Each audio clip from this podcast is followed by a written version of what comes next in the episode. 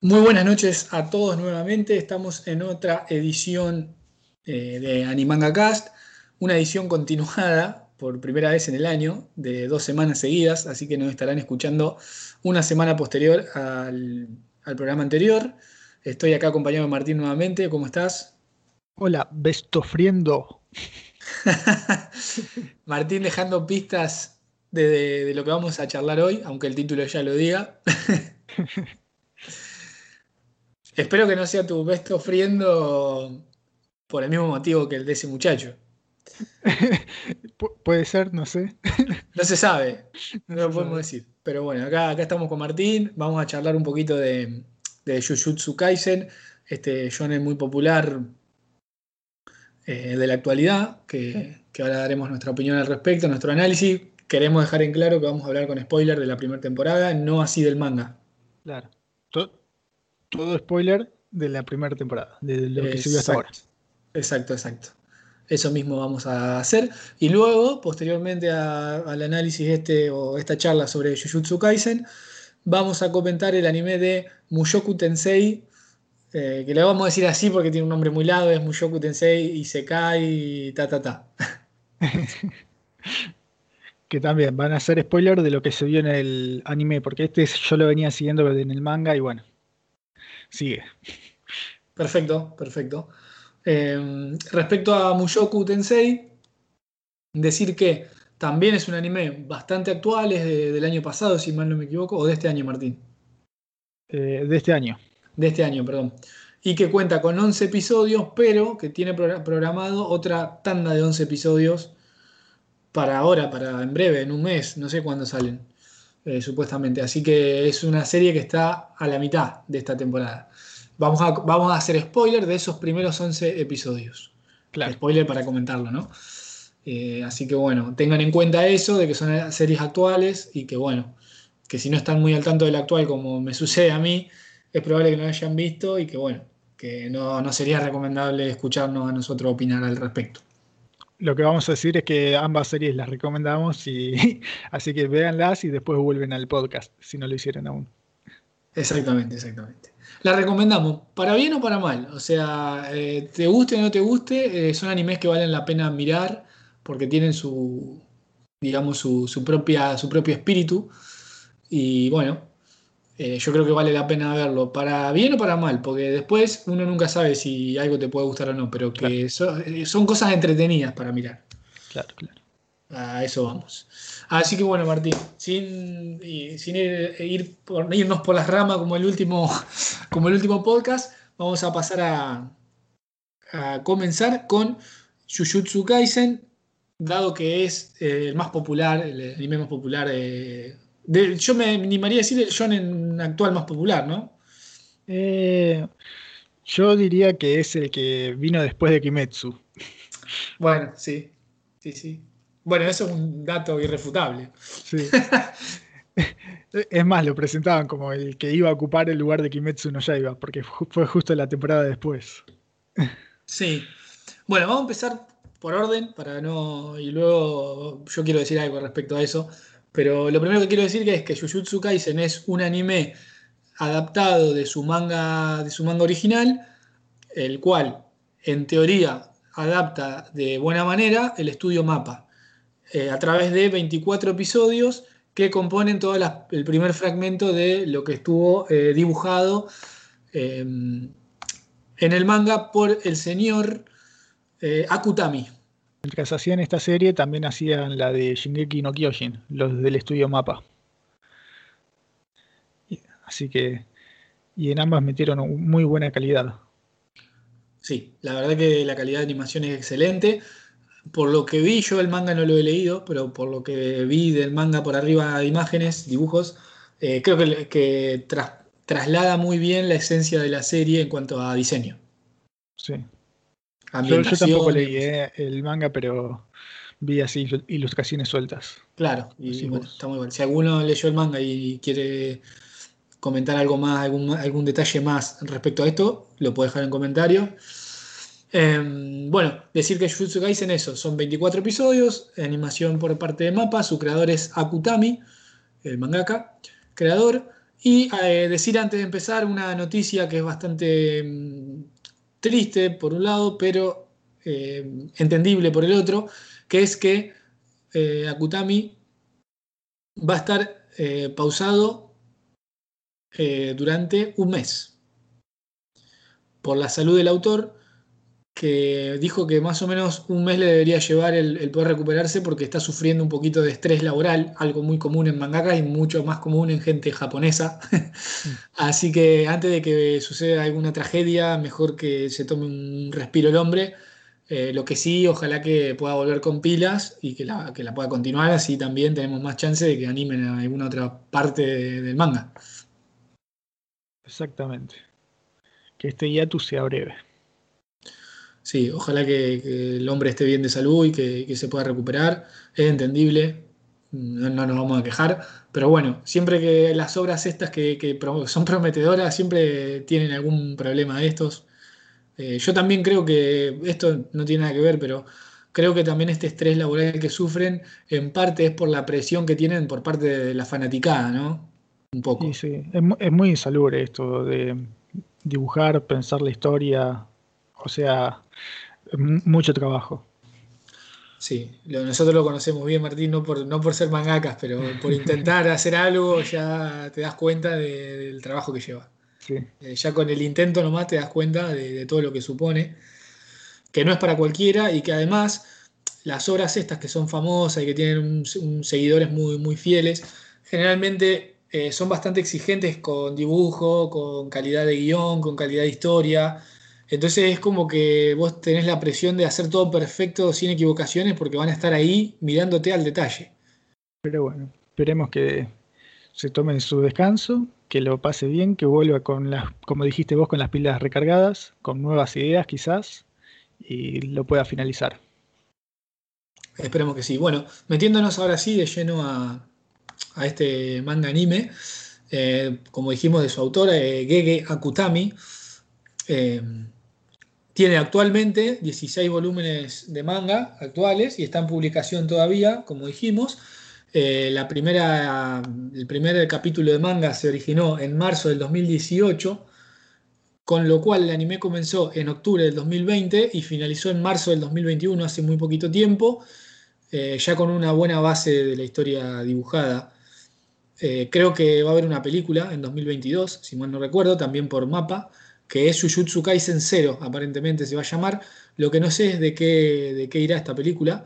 Y bueno, decir que la serie es del género acción, drama, eh, tiene su parte de comedia, su parte oscura, sobrenatural. Es un shonen bastante típico.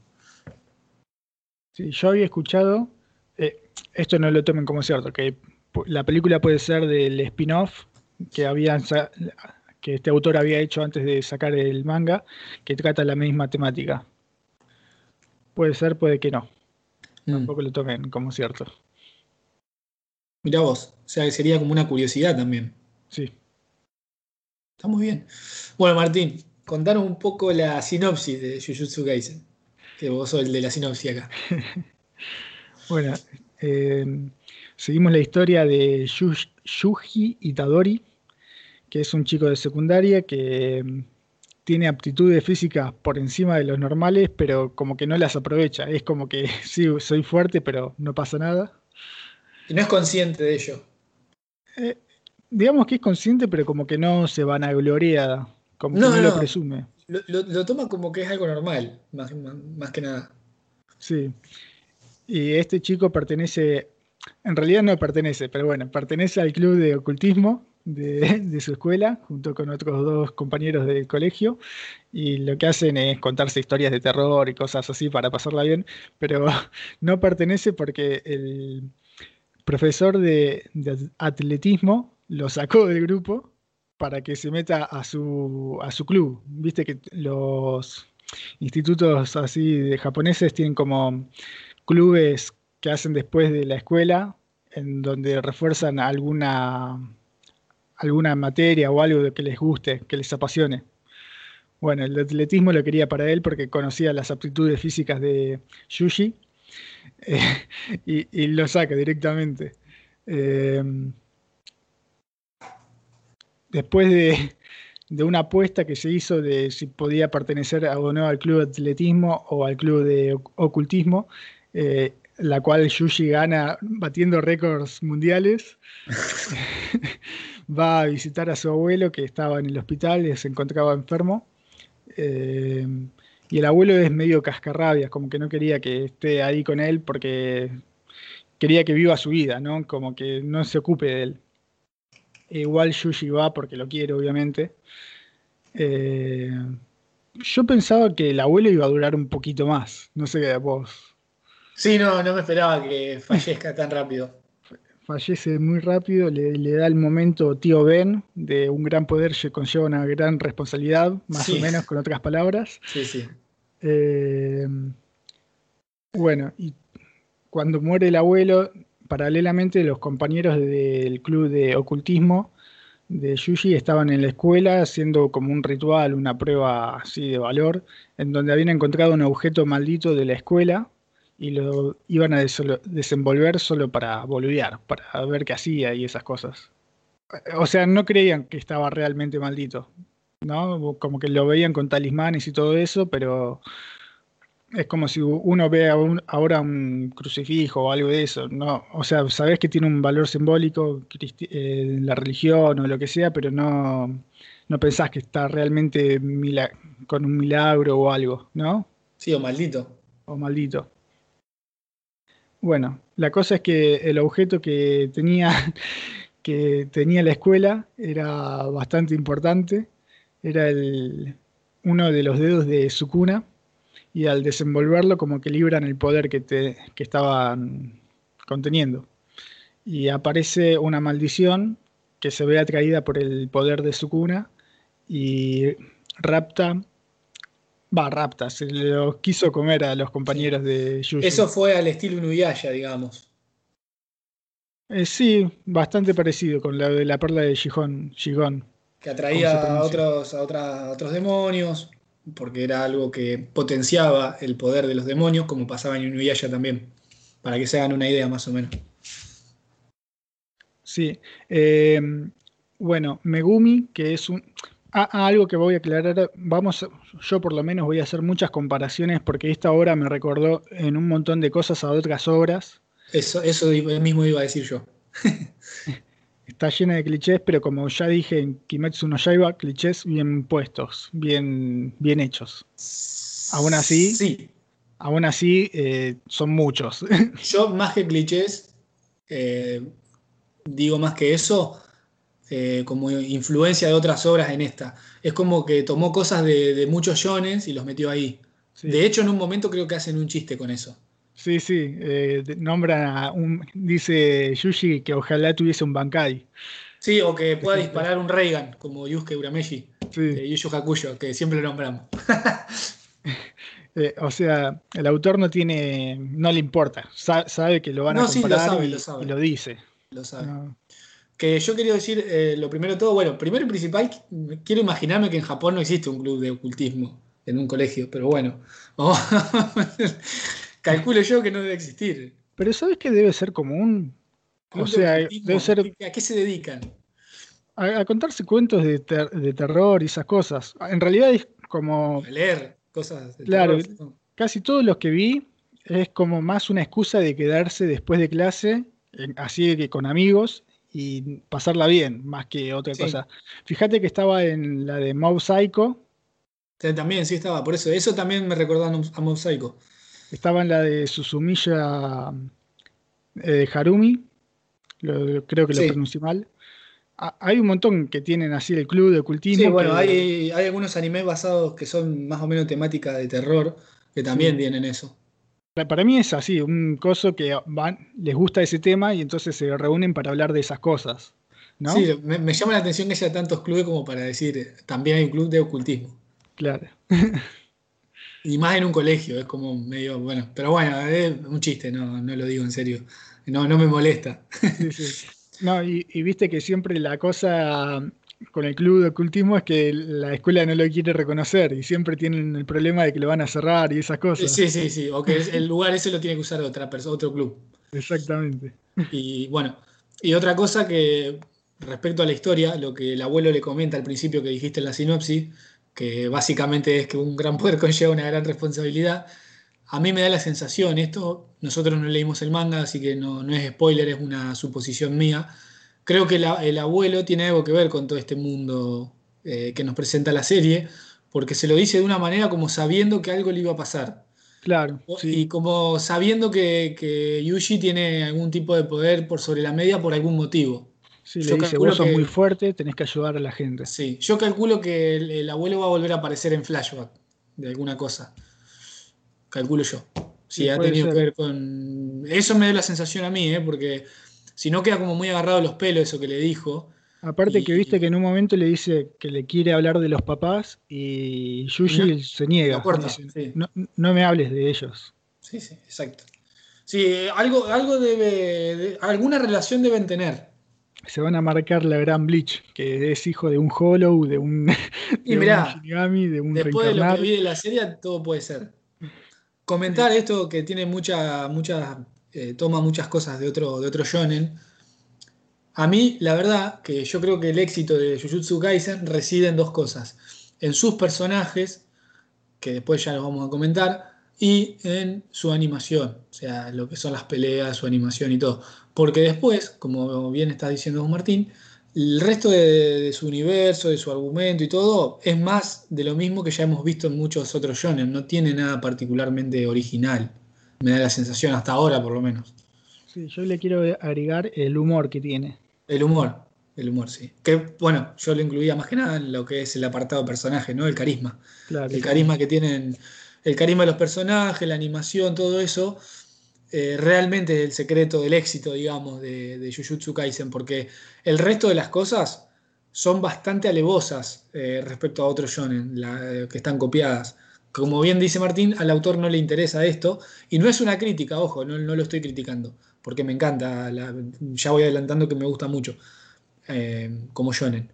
Pero realmente hay cosas de Naruto, hay cosas de Yu Hakusho, hay cosas de Bleach, hay cosas de, no sé qué más me falta acá, pero hay, hay de todo, hay de, bueno, de Inuyasha.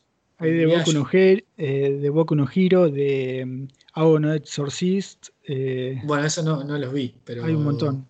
La de Blue Exorcist. La de los hermanos... Sí, sí, sí. Ah. La, he visto, pero a lo que voy es que no... No, no... no viste los parecidos ahí. Claro, no lo encontré, pero si vos me lo nombrás seguramente... te lo digo. Eh, claro. Por eso digo que en sí mismo no tiene nada. Eh, inclusive, eh, yo no sé ahora qué manga empezó primero, si el de Kimetsu o este. Pero eh, inclusive algunas similitudes con Kimetsu puede tener por los, el tipo de enemigos y eso.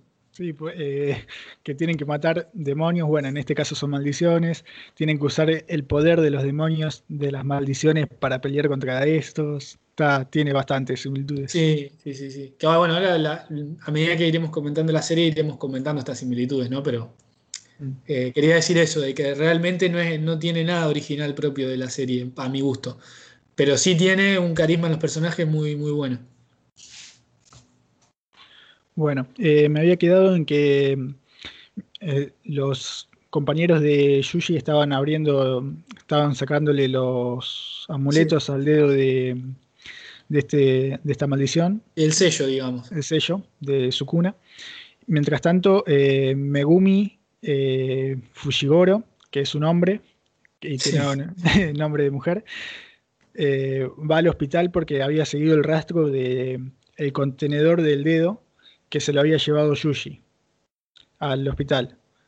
Eh, bueno, le dice, ahí le dice que no lo tiene él, entonces le dice dónde está y seguramente lo tienen los compañeros que le van a bla bla bla, van al colegio y Megumi le dice que se quede quieto, que se vaya, va en realidad, pero Yuji no hace caso porque le quedaron en la memoria las, palabras que se las dijo hace cinco minutos el abuelo y se mete también al colegio. Pobre, no lo dejaron ni, ni hacer un duelo. Sí. Bueno, y en el colegio está efectivamente una, un monstruo que se está comiendo a sus compañeros. Megumi hace lo que puede para, para frenarlo eh, con sus poderes de invocación, que en esto también se parecía a Ao no Exorcist, que invocaba, ¿cómo es? Animales. ¿Y son shikigamis o no? Sí, había una chica en Aono Exorcist, que ahora no me acuerdo el nombre, que también invocaba familiares para acoso, para combatir. Sí, igual esto de los shikigamis eh, es algo común de Es los sacerdotes eh, de ese tipo, que se ven en, otra, en muchas otras series. Como en Eh, yo Pokémon. vi muchos animes que, que se usan shikigamis. Sí. Eh, de hecho, en, por ejemplo, en Urarigion no Mago, que es un shonen bastante desconocido, que dicho sea de paso lo recomiendo, que me gusta mucho, eh, generalmente lo- este tipo de sacerdotes usan shikigamis para, para combatir Sí. también a demonios. y bueno, y también se vio en muchas, muchas otras series, en X, en un montón. Pero bueno, es como algo trillado esto, ¿no? No es que se lo copió puntualmente de una cosa. Bueno, la cosa es que Megumi se ve superado por la situación porque al sacar el sello como que el- la maldición se hizo mucho más fuerte de lo que debería ser y tiene que entrar Yuji Itadori para salvar el día y dar un- unos cuantos golpes al coso. Y no podía, en un momento quedan acorralados, la maldición, el monstruo este se está por comer el dedo para finalmente funcionarse. Entonces Yuji piensa y dice, ah, bueno, si te lo querés comer, me lo como antes yo. Y ahí es cuando se lo come, ¿no? Sí. Una forma media rara, pues se tragó el dedo como si nada, pero. Sí, un asquito. sí. A- aparte que, Me, dio asco esa parte, me dio asco. sí, aparte que vos te lo comes y el monstruo te come a vos, estás en la misma. Tampoco era muy inteligente la, Sí, sí. la- el raciocinio, pero bueno. Ahí sí se habrá contagiado algunos virus. Eh, la cosa es que destruyen después al monstruo este y al comerse este, este dedo de Kizuna, eh, de Sukuna, perdón, estoy mal con los nombres, de Sukuna, eh, Megumi pensó que Yuji estaba poseído, como que sabía el poder que tenía ese dedo y no podía creer que Yuji estuviese bien, que no estuviese siendo controlado en ese momento. Y ahí aparece el mejor personaje, o uno de los mejores, que es Satoru Goyo, que es el profesor de Megumi, para ver la situación en que quedó y se encuentra con esto. Y también le pregunta si lo puede controlar a placer. Yuji dice que sí, que es su cuerpo. Y le piden que, cosa, que saque un poco a Sukuna. Se lo saca, Sukuna como que se vuelve loco, va a, a esparcir el caos, todo eso. Y Goyo le mete un estate quieto.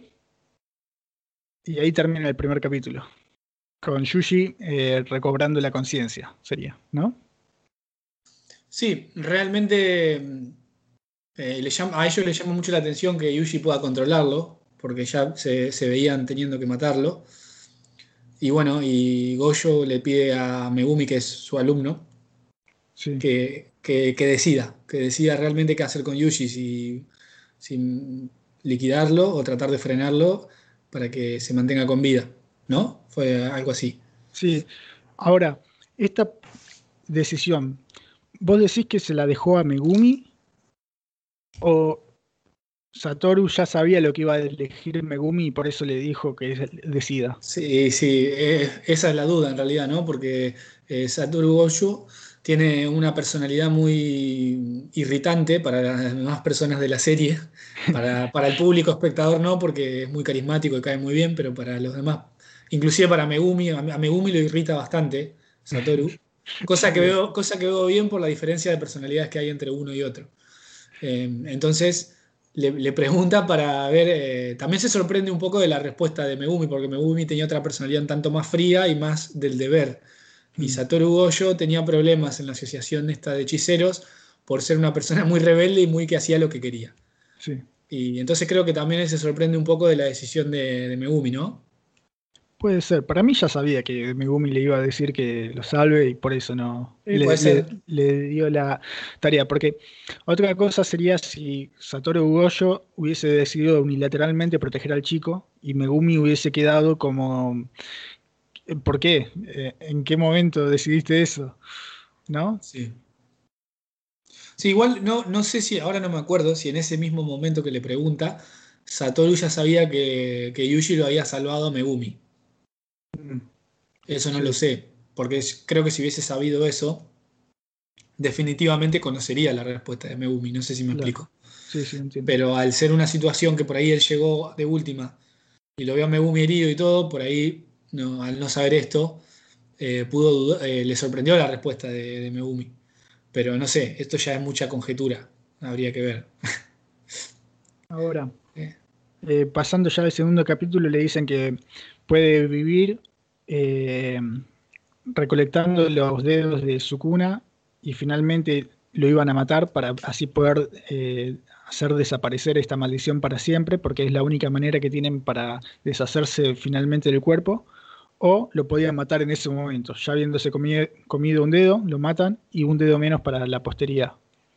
Vos, así, ahora vamos a suponer, ¿no? No leímos el manga, no leímos nada. ¿Vos crees que van a seguir con esta premisa hasta el final de la obra? Eh, o, sea, a lo que me refiero es, ya sabemos lo que eligió, que se va a comer todos los dedos, pero ¿vos crees que una vez que se coma todos los dedos, van el autor lo va a matar al personaje? Ah, no, yo creo que no. Yo no sé. Yo creo que no. Eh, así como me lo decís vos, no. Lo que sí creo es que, mm, que, va a pasar un poco a segundo plano esto y que se van a abrir algún otro, alguna otra ventana argumental. Mm, puede ser también. Eh, eso pienso yo. Más que nada porque ahora en esta última parte del anime quedó demostrado que Yuji es muy útil también como hechicero. Sí. Porque mejoró mucho. Sí, siempre y cuando no se le escape el. Exacto, sí, tiene ese, esa, es un arma de doble filo, por supuesto. Pero. Mm, pero creo que demostró en la última pelea contra un especial. Que bueno, ahora vamos a decir que, que las maldiciones tienen rangos. Como pasaba también en otras, muchas otras series. Que, que, la, misma, la misma serie dice, al final esto de los rangos no sirve para nada si son todos especiales. Dentro de un Sí, que, también es una curiosidad que ellos estaban viendo, de que de golpe empezaron a aparecer muchos especiales. Sí. Que debe haber algún motivo por el cual todavía no, lo sabemos, eh, por el cual están apareciendo muchos especiales. Puede ser el tema este de los dedos. Sí, yo trato de no spoilerme, pero sé que lo que viene después, de lo que escuché, o sea, va a empezar la serie justamente donde se va a poner bueno, justamente donde termina ahora. Como que va a pasar algo muy grande. Ah, sí, sí, pero bueno, eh, en definitiva eh, son especulaciones y no lo tomen, eh, nosotros no, leímos el manga, no lo tomen como spoiler, porque estamos hablando por hablar. Por ahí el manga ya contesta cosas que estamos preguntando acá. Y si, si lo saben, no lo digan en los comentarios. Otra cosa que noté mucho es que tenía un ritmo bastante errático la serie, como que me parece que iba muy rápido en algunas cosas y se detenía mucho en otras que por ahí no tenían tanta importancia. No sé si vos tuviste la misma sensación de que no tenía un buen, un buen ritmo. Puede, puede ser. No sé si un buen ritmo, pero más como decís vos, eh, eh, discontinuo. O sea, eh, van rápido en muchas partes y se frenan en algunas que por ahí eh, yo no sé si después van a volver a aparecer eh, eh, cosas relacionadas a lo que ya pasó, pero por ejemplo, se detuvieron mucho en la historia este del chico de secundaria, que bueno, termina trágicamente. Sí, Junpei. Que yo pensé que ese iba a ser un nuevo hechicero para el grupo.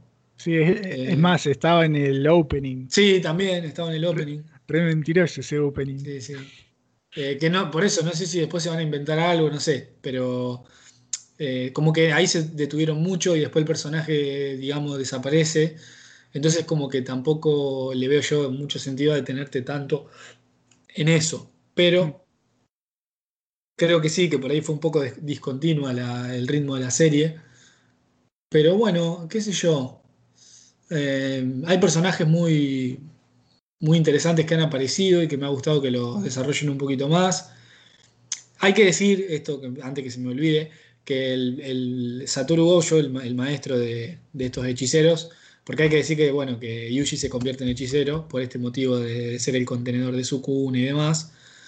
Em, Satoru Gojo está totalmente inspirado en Kakashi de Naruto, o sea, es prácticamente igual. Mm. Con otra actitud, otra, otro tipo de actitud, pero es prácticamente el mismo, es, el diseño, todo está totalmente inspirado en él. Es maestro yo también, el sensei y Como todo. no, no vi Naruto, lo veía como All Might a Saturno. Mm. Como No, el más es poderoso que- de todos. Es Kakashi. Es Kakashi, listo. Es Kakashi. No, no por el poder, porque bueno, Kakashi si bien es muy fuerte, no es el, ninja más fuerte que hay en Naruto, pero es el, digamos, el- ya el dibujo es parecido, ya. Y, y de toda esa, también Kakashi tiene un poco de que él va a su, a su, a su ritmo y a sus cosas. Kakashi es el que usa el cubrebocas, ¿no? Claro, el que usa así, la máscara de gas y el y digamos la bandana que le tapa un ojo, Un adelantado a su época. con el pelo blanco hacia arriba. Sí, usa, el barbijo. Usa el barbijo. Bueno, este, este, en lugar de taparse un ojo y de usar barbijo, se tapa los ojos. Pero después el diseño es lo mismo. Sí, que hay otro profesor que también hace lo mismo y no sabemos si, no, porque no lo explican en el anime, por ahí en el manga sí, si taparse los ojos tiene un significado especial o no. Sí. El- Hablando, hab- hablando de los profesores, el, el que me sorprendió fue el, hombre, el, hombre mayor. El, señor este que de la Na- nada sacó una guitarra, eso me dejó loco. Ah, ah, vos decís el director de Coso, de la otra escuela, de Kioto. Sí. Eh, Se llamaba Yoshinobu Gakuganagi. Mirá que bien Martín acordándose los nombres. Ah, ¿qué Sí, me eso- voy a eso no me acordar? acordaba. Los estoy leyendo acá. No, no, pero cuando yo me esperaba cualquier tipo de poder menos ese, te digo la verdad. Cuando sacó una guitarra y empezó. Fue medio anticlimático, hay que decirlo. A ganar con el poder del rock. Fue medio anticlimático, la verdad. Igualmente, ese era un personaje que estaba totalmente en contra de Yuji porque lo veía como un peligro. Sí. Que la verdad que se mandó cosas bastante, unas cagaditas bastante importantes. ¿Ves? Pero por, por este personaje justamente es por lo que yo creo que quizás en un futuro Yuji termine como muerto, como un fiambre, una vez recolectado todos los dedos, porque ese es, en teoría, su propósito, ¿no? Está bien que puede después decir, ah, no, con esto te podemos exorcizar y listo, pero como que está Sí. en un principio... También, esto, esto tengo miedo de decirlo, pero bueno, no, no lo digo por ninguna otra serie, Martín. Aunque sí está en otra serie. Pero bueno, no lo digo por ninguna serie en particular. Que también está la chance de que se empiece a llevar bien con su cuna y aproveche sus poderes y, y lo terminen dejando. Eso también cabe esa posibilidad. En Black Clover pasa eso. Bueno, no, no, no tiene nada que ver con Black Clover esto que dije. Ah, bueno. Porque no la vi yo, Black Clover. Black Clover también tiene un, un demonio adentro que utiliza su... vamos a decirlo claro, Jujutsu Kaisen se copió de Black Clover. No, no, es que, es que no te quiero decir de quién se copia porque te arruino todo, sino. ah, ok, ok. Pero se copia de otro, de otra serie. Bueno, en fin, que tiene muchos, muchos guiños a otras, a otras series. Ojo, no lo estamos diciendo en tono de crítica, porque a los dos nos gustó mucho la serie. Eso decirlo. Lo bueno es que este hombre, eh, como dice Martín, se ríe de esto. Es como que no le interesa el, el copiarse de otros o el tomar inspiración en otros. Claro. Eh, en cambio, por ejemplo, yo creo que Naruto, que tiene, está muy inspirado en Togashi sobre todo, en lo que fue en, lo- en las series de Togashi, eh, Kishimoto es como que mm, se hace un poco el que, el que no, pero está totalmente inspirado. que eso a mí me molesta un poquito de, de Naruto. Como que Naruto es como el innovador y en realidad todas las cosas, muchas de las cosas que salen en Naruto son un plagio, entre comillas, a eh, Hunter x Hunter y a Yu Yu Hakusho, que son anteriores. Sí. Pero bueno, pero bueno. Eh, en este caso el autor es como que, como que lo toma como algo normal y también es como una especie de admiración a todas esas, esas obras. Claro, una especie de tributo, digamos. Sí, sí, porque como que lo usa para bien además. Exacto. Inclusive, inclusive el, el- el- el jefe del colegio este de, de hechiceros tiene un poder que es muy similar a lo que hace Ishida con, con los ositos. Sí, A Ishida el de Bleach. Que cosía y todo. sí, sí, sí. Eh, el director este también tiene los ojos con anteojos negros siempre. Sí. Supongo que será por el, los personajes estos eh, grosos, digamos, tienen un poder que es como un territorio, eh, pueden esparcir el territorio, expandir, perdón, ter- un territorio que depende del poder que tenga cada uno, tiene algunas peculiaridades. Los hechiceros creo que los de rango más alto lo pueden hacer. Y, por ejemplo, en el caso de Satoru Gojo, que se ve que es un poder súper OP, como dice Martín, eh, lo hace a través de, la, de los ojos. Claro. Supongo que el del director será igual. Sí, puede ser también, eh, como decís vos, viste que hay un estudiante de segundo año de la misma escuela de Tokio que dice todas cosas de un menú, porque si dice otras cosas, eh, corre en riesgo de caer en, bajo Exacto, los hechizos. Sí, entiendo. To- to- eh, ¿Cómo se llamaba? Toge Inumaki, que tiene el poder, el poder de las palabras, que es bastante grosso el poder. Sí, pero tiene su Sus complicación. desventajas, claro. Sí. Y justamente por estas desventajas es que se tapa la boca y dice solo lo- necesario, y ni siquiera lo necesario, dice salmón, por ejemplo, para decir sí. Claro. Supongo que será algún juego de palabras, algo japonés también eso. Sí. Igual eso, o sea, para el gag está muy, muy, muy bueno, pero podés llevarte una libretita y anotar las cosas, ¿no? Como hacía el, el papá de Ranma. Creo que- Exacto. Sacaba el cartel y hablaba. que también está en esta serie, el papá de Ragma. Panda. Exactamente, sí, Panda. Se llama Panda encima, o sea, ni se gastó en un nombre, Panda. Panda. ¿Se- ¿Será en japonés también panda? ¿Panda? No sé. Puede ser, ¿eh? Bueno, está, está, está, está divertido todo eso. Sí. Sí, los personajes, la mayoría están, están bien. No, no hubo casi ninguno que diga, uh, este personaje es pesado.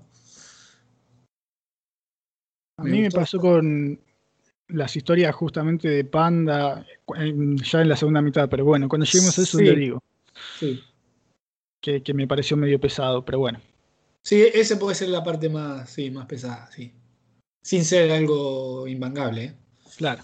Sí, Martín, continúa. Eh, bueno, al final deciden que van a recolectar los dedos de... ah, siempre se me olvida el nombre. Kizuna. Sukuna. No sé por qué Kizuna me sale. Bueno, Sukuna. Van a recolectar los dedos. A, a eso van a buscar a una compañera que viene del, del campo, de un pueblo, ¿no? Que también se va a unir a la escuela, que es Nobara Kuisaki, la mejor personaje, después de- junto con Satoru, en mi opinión, eh, que es una chica mm, eh, bastante ruda, eh, con una personalidad fuerte que no, no le importan la- las opiniones de los demás porque ya vivió un, un trauma bastante grosso en su pueblo por eso de pueblo chico, infierno grande, de que todo el mundo está chismorreando y todo eso, bueno, como que se hartó y se viene a la ciudad, tiene el poder para...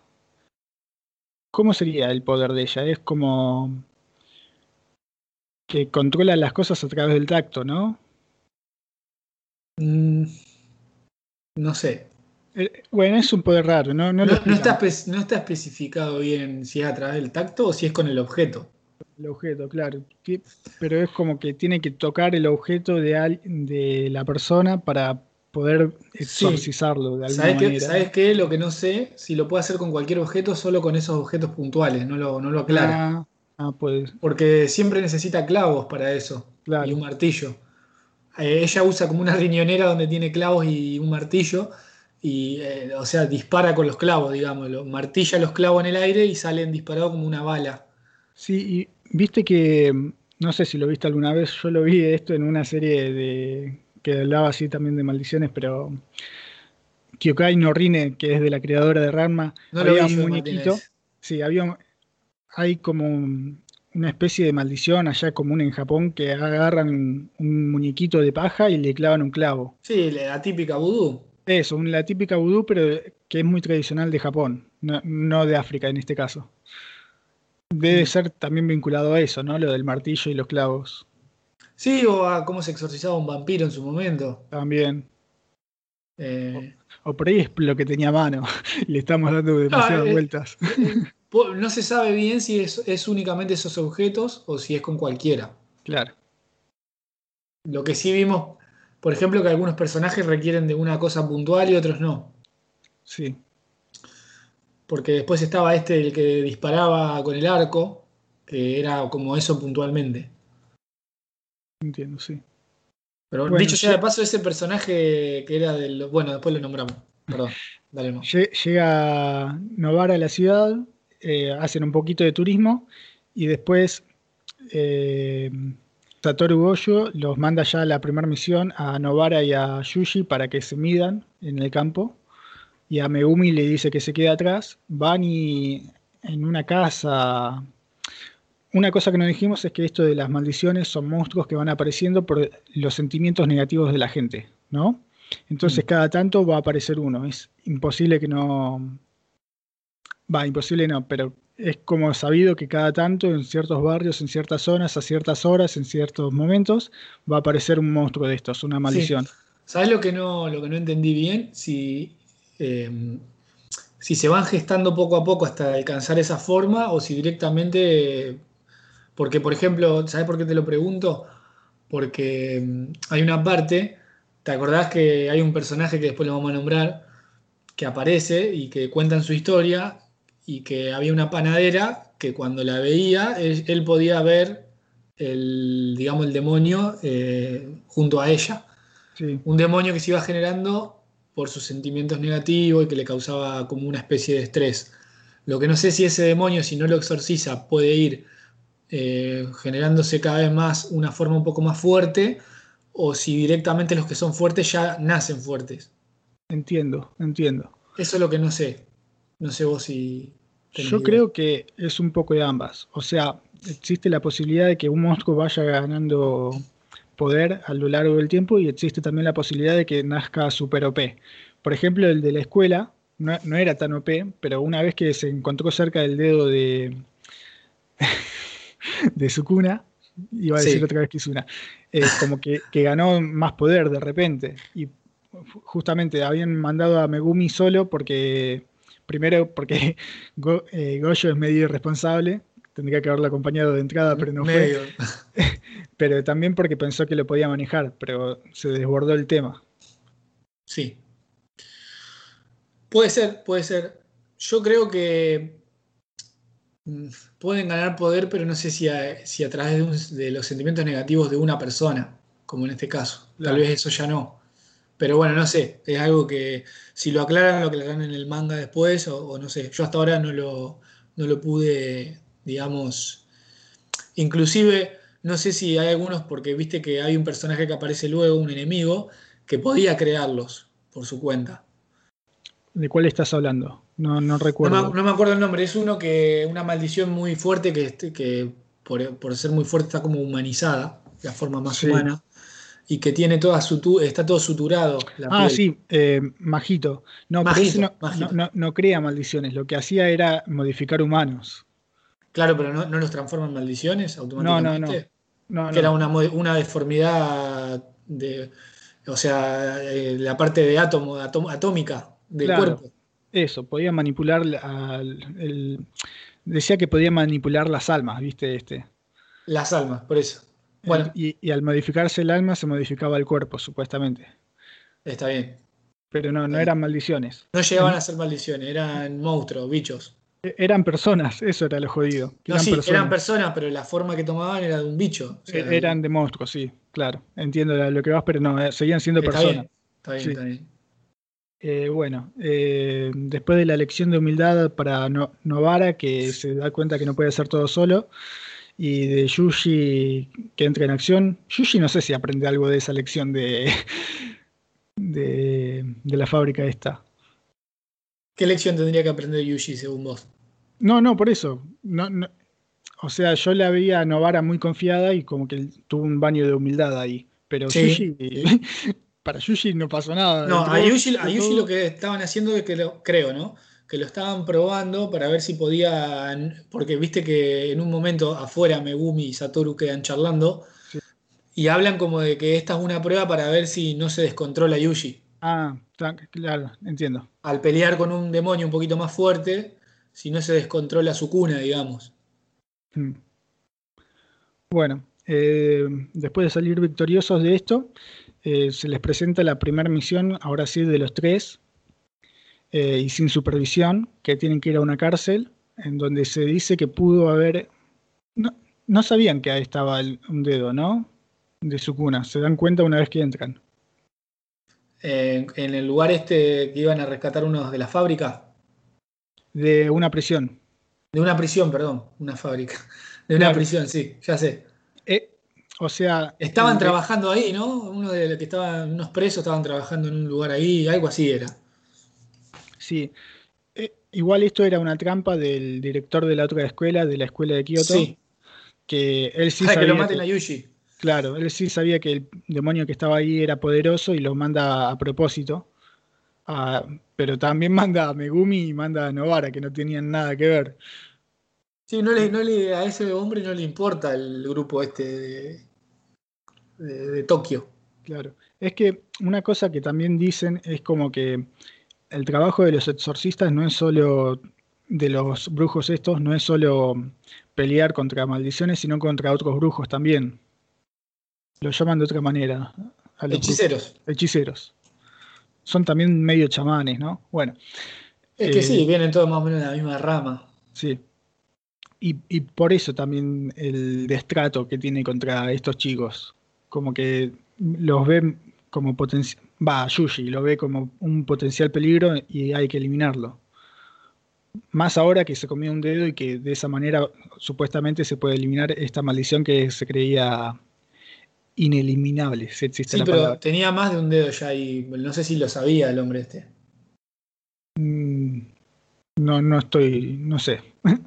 Creo que, ya, creo que ya se había comido el segundo. Lo que no sé es si el, personaje este, Gakunoshi o como se pronuncie, el viejo, si lo, sabía o no. Porque Para mí que lo supuso, porque conociendo ah, a Goyo, sabía que. Exacto, lo que pasa es que Goyo hacía todo por atrás, entonces no informaba todo lo que pasaba en las misiones. Entonces no sé si hasta qué punto sabía o no sabía. Pero bueno. Creo que en esa altura ya se había comido el segundo dedo.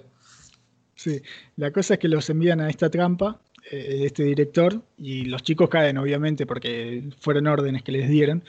Y yo al principio, antes de, que no, de no saber que era una trampa, eh, me había enojado un poquito porque eh, ¿cómo vas a mandar a tres principiantes a una misión así? Pero bueno, era una trampa.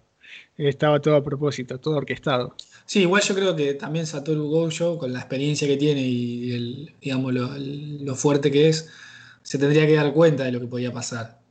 Sí, igual como estaba afuera, no, no sabía. Le, podemos. No le informaron, digamos. no saber, claro. Está bien. Porque estaba el otro, el manipulable ese.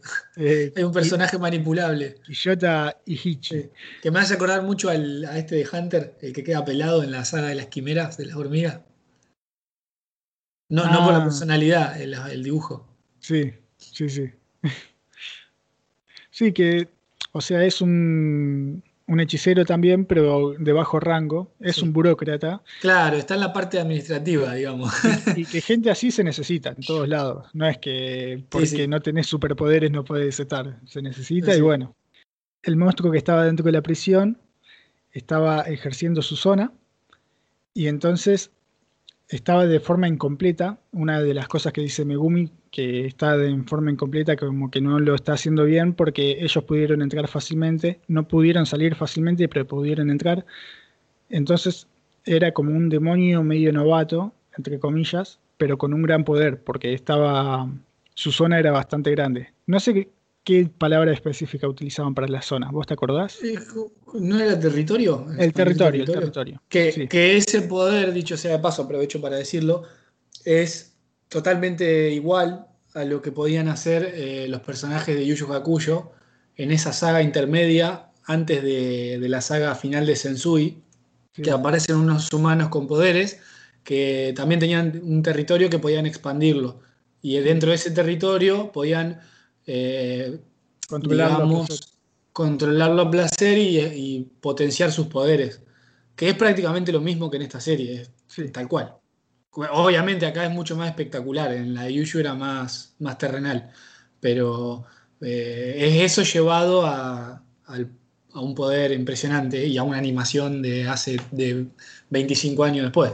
Sí, también es una excusa como para romper todo absolutamente todo y que nada importe, porque está dentro del territorio, entonces no está afectando la realidad supuestamente. Claro, claro, claro. No, Yushu Kakuyo sí afectaba. Sí, en Yushu sí. Pero bueno, eh, esta, esta es una idea muy de. muy de, Togashi. De hecho, el personaje que nombramos antes, este Majito, eh, su, sus habilidades y demás eran muy parecidas al hermano Toguro mayor, el, que era más, el que se deformaba. era muy parecido. Sí. Mm. Sí, sí, sí, que controlaba el cuerpo placer. Exacto, era muy parecido al Toguro. Bueno, y el, y el Toguro menor, el del lente, parecido al, director. sí. Em, Yo siempre, siempre tengo que meter a Yu Hakuya, que me disculpe la gente. Y, y Majito también es muy parecido al, al malo de Boku no Hiro. También. El diseño, del personaje. sí. sí. Y más, de diseño. Los poderes son del otro. De Toguro el mayor. De Toguro mayor que era el más chiquito. Exactamente. siempre creaba confusión eso, ¿viste? Sí, ahora lo único que falta es que se transforme en una espada y que la espada la use el otro, el compañero. igual que, igual que Yushu, ¿viste? Sí. Bueno, dentro de la prisión, eh, Novara es rápidamente, eh, cae rápidamente en una trampa también como que es apartada del grupo y está metida en, una, en un territorio dentro del territorio, mm. donde hay otras maldiciones y tiene que luchar sola. Mientras Megumi y Yuji se enfrentan al que está provocando todo, que es un monstruo que había, como habíamos dicho antes, había agarrado el dedo de Sukuna. Era un especial con un dedo. Un especial con un dedo, exactamente. Eh, y se ven incapaces de poder eh, contrarrestar ni hacer nada. Eh, las invocaciones de Megumi las matan como sin nada y Yuji no, no puede asestar ni un golpe. Entonces Yuji le dice a Megumi que se escape mientras él retiene al coso, a esta maldición, que vaya a buscar a Novara y que vaya a pedir refuerzo, porque no pueden, claramente. Y lo que hace Yuji para retener al monstruo es eh, dejar que Sukuna tome el control de su cuerpo pensando que iba a enfrentarse a este monstruo. La cosa es que Sukuna no tenía intenciones de enfrentarse al monstruo, pero el monstruo como no, tenía un raciocinio muy fuerte que digamos, era una maldición recién nacida y sin Tenía forma más humana, pero no tenía todavía inteligencia. Claro. Ataca a Sukuna como si fuese todavía Yuji y Sukuna se recalienta. Le dice, escúchame, te estoy proponiendo un trato, qué sé yo, vayamos a matar a Megumi los dos. Eh, y bueno. Acá es donde realmente eh, te das cuenta de, la, de lo groso que es Sukuna, digamos, en esta saga. En esta mini saga. Porque antes vos sabías que era una maldición muy fuerte, pero en esta saga es como que se deja entrever como que es la maldición definitiva, Sukuna. Sí y que por, eso le tienen tanto miedo. Sí, acá, acá empieza, se empieza a mostrar a su cuna como en un, como en un atril así de. No, un atril la palabra. Eh, en un sillón de rey, que es como el rey de las maldiciones. En, esta, en esta saga recién se ve todo eso. Sí, y me gustó mucho esto de que de dejarle el control a Sukuna y que Sukuna no haga lo que Yuji pensaba que iba a hacer. Porque obviamente eh, es un Vamos a decir algo, Sukuna era un hombre que se convirtió en maldición, ¿no? Este sí era que se había convertido en maldición después de adquirir tanto poder. No me acuerdo, Martín, eso, en qué lugar, en qué momento lo dicen. Porque, no, te lo digo porque lo dicen justo muy por arriba. Ah, no me acuerdo. eso no, se explica bien. Cuando, cuando estaban, eso en los primeros capítulos, cuando estaban explicando lo de los dedos, explican un poquito la historia de Sukuna. Ah, no me acuerdo. Porque era inmortal y todas esas cosas. Mira como que era un humano con un pacto. Claro, era un hechicero muy, muy poderoso. Mm. Y adquirió tanto poder que se hizo, se hizo imparable y empezó a hacer lo que quería, obviamente. Y se sacrificaron un montón de personas, de hechiceros, para sellarlo, porque ni siquiera lo pudieron matar. Sellarlo, cortarle los dedos y esparcirlos, mm. cosa de que no, no se junten tan fácilmente. eso, eso es muy de Naruto también. Mm.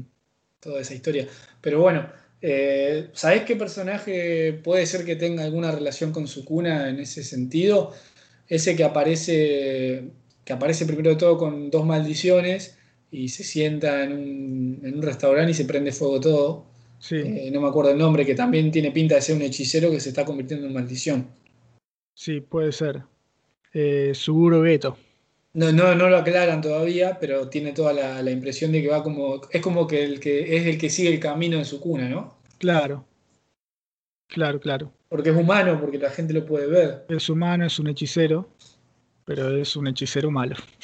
Sí, o un hechicero que ya está al borde de convertirse en un demonio, no sé cómo funcionará. Exacto. Sí, tampoco lo explican bien a todo esto, porque hay algo que me, en todas estas series de ocultismo que me molesta mucho, que es... a ver, Martín, eh, eh, la relación del mundo con estas criaturas, si las conocen o no. Acá como que está la creencia, pero es como más eh, misticismo, no, no, no lo explican bien, si saben que hay maldiciones o no. El, común de la gente, decís vos. El común de la gente, el gobierno. en teoría no. Porque, pero sin embargo los dejan entrar a la prisión esta, siendo estudiantes. Es una cosa muy rara, ¿viste? Ah, vos decís que le encargan un trabajo. Claro, pero aparte, si sabes que hay maldiciones, hace algo con eso, ¿no? Si sos gobierno, si sos gente, si sos pueblo. Pero, escuchame una cosa, Martín. Vos fíjate que, por ejemplo, en la saga esta de que van al colegio primero, en la última, es la última, ¿no? Sí, creo que es la última. Sí, es la última.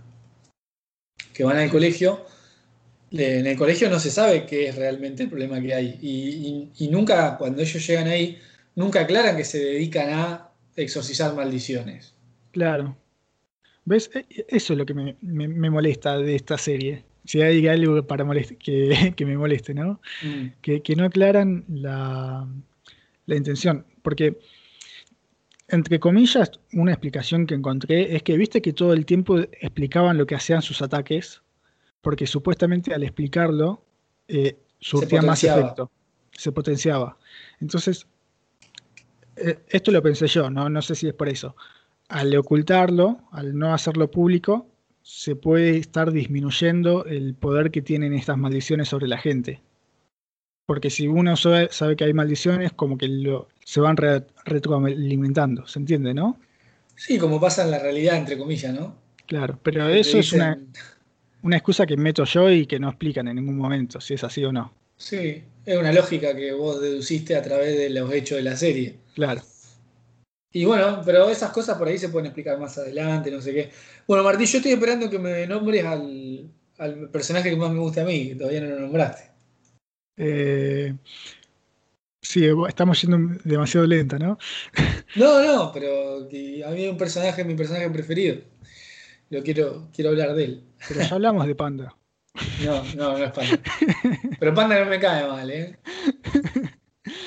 Bueno, la cosa es que Sukuna toma el poder, se enfrenta al demonio, lo mata, persigue a Megumi, que se había escapado, y se pelea con, contra Megumi, pero en ese momento Yuji y, Tadori, cuando Megumi como que va a liberar todo su potencial en un ataque suicida, eh, Yuji recupera el control de su cuerpo y muere porque Sukuna se había arrancado el corazón para que Yuji no.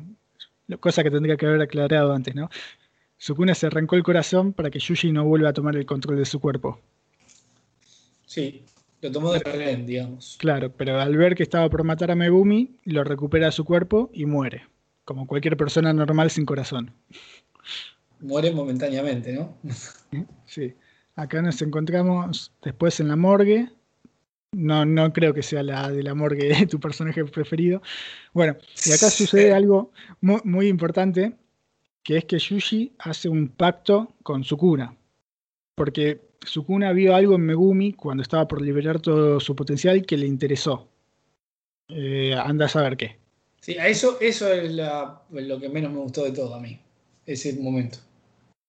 Claro, es como que hay una historia que no, no contaron todavía de Megumi que, se sabe que, que, va a ser algo súper grosso, o eso esperamos, ¿no? Sí, a mí, a mí me pareció como una excusa para, que no lo mate.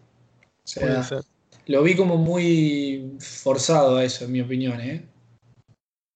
Eh, eh, fue lo que menos me gustó de la historia, que de la nada salió con que, uh, este tiene potencial, no lo mato. Cuando en realidad, por más que haya visto lo que haya visto, ya lo tenía, o sea, no le interesaba Megumi a él. Claro. La maldición esa. Te entiendo si pasa con Satoru Gojo, pero con Megumi, ¿cuánto lo va a esperar? Claro, igual veamos, ¿no? Después más adelante quizás tenía una razón válida para hacer lo que sí, hizo. Sí, sí, sí, sí. Pero a mí ahí, ahí en ese momento me pareció muy forzada. Y otra cosa que no se sabe es qué pacto tiene Yushi con, con Sukuna. No se sabe bien. No, sí, se sabe bien. Es No se cuando. sabe. Sí, sí. Eh, Sukuna le pone dos condiciones, que es cuando él quiere, toma el control del cuerpo de, de Yushi por cinco minutos, 10 minutos, no me acuerdo cuántos minutos le dijo, pero se lo dijo. Y la otra es que Yushi se tiene que olvidar de esa conversación, del pacto.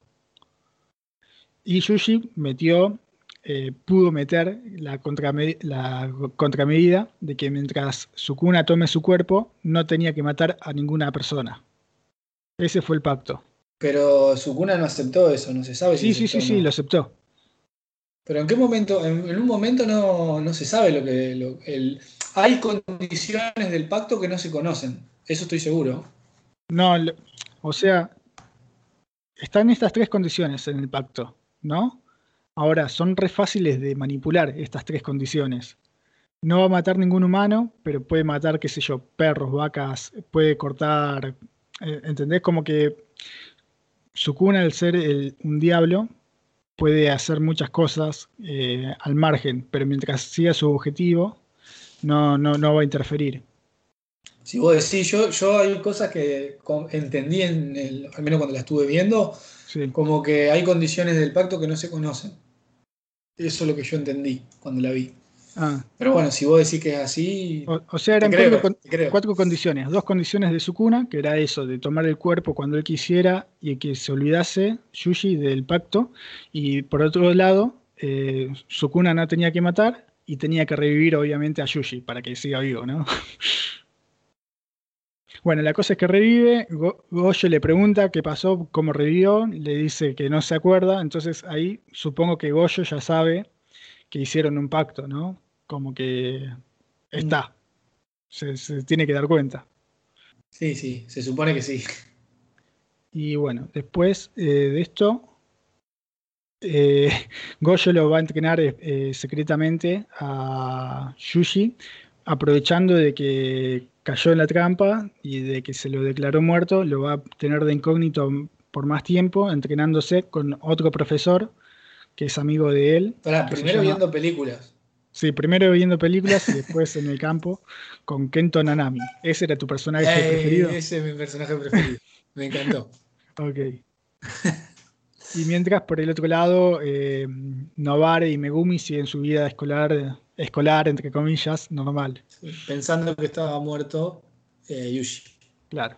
Y ahora entramos en el arco de Junpei. ¿Cuál era Junpei, Martín? Junpei es el chico este que sufría Ah, bullying. sí. El que le gustaba el cine, que por eso se empieza a llevar bien con Yushi.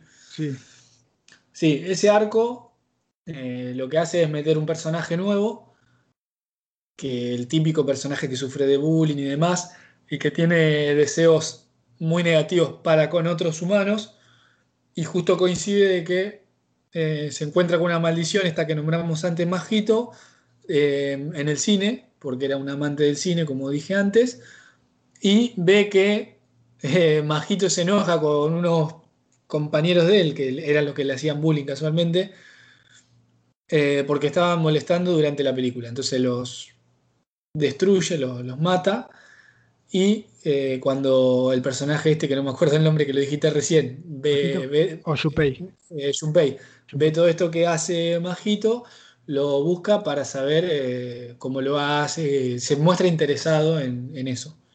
Y Sí. Majito se sorprende de que lo pueda ver. Sí, igual, viste como que aparece así de la nada y mata a estos que estaban haciendo ruido. Eh, yo lo tomé como que era la reacción, el sentimiento de Junpei lo que lo había invocado, ¿no? Mm. El sentimiento ese de querer deshacerse de esos que estaban molestando. Porque muy random, ¿eh? entra a un cine, mata a tres, se va. Para mí fue algo random. No, ¿Sí? Creo que una vez que. Porque después eh, Majito se va de ahí. Y cuando se va, recién ahí nota. Nota los deseos que tenía. Sí, puede ser también. Sí, o sea, me pareció muy random, por eso traté de darle una vuelta, una explicación. Sí, también es muy random que justo vieron en el video del asesinato, vieron que se iba Junpei de ahí, entonces mandan a la Asociación de Cazadores a, a Yuji con el personaje este que nombramos antes, que era el burócrata, a, hacer unas preguntas y demás, a interrogarlo. Entonces cuando se interroga con Junpei se dan cuenta de que tienen cosas en común, se empiezan a llevar bien. Eh, y bueno, termina, Yuji termina obligándolo a que sea su amigo y, lo, y en su casa comiendo con él y con su madre. Sí. Eh, una cosa que vos y yo nos comimos el amague del opening, que pensábamos que Junpei se iba a convertir en un nuevo hechicero. No sabíamos si iba a ser bueno o malo, pero se iba a convertir en un compañero más de clase de, de Yuji.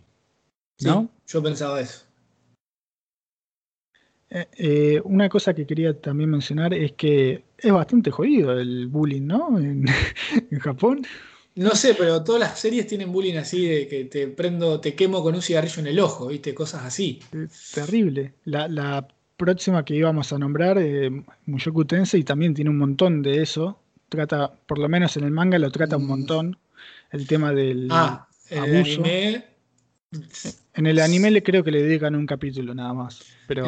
sí, en el anime lo que pasa es que te lo, te lo muestran, bueno, después lo vamos a nombrar, ¿no? Lo vamos a hablar cuando llegue el momento, pero es como que lo, hacen tan mierda a la personalidad del personaje principal que es como que justifican un poco que le hayan hecho bullying, ¿viste?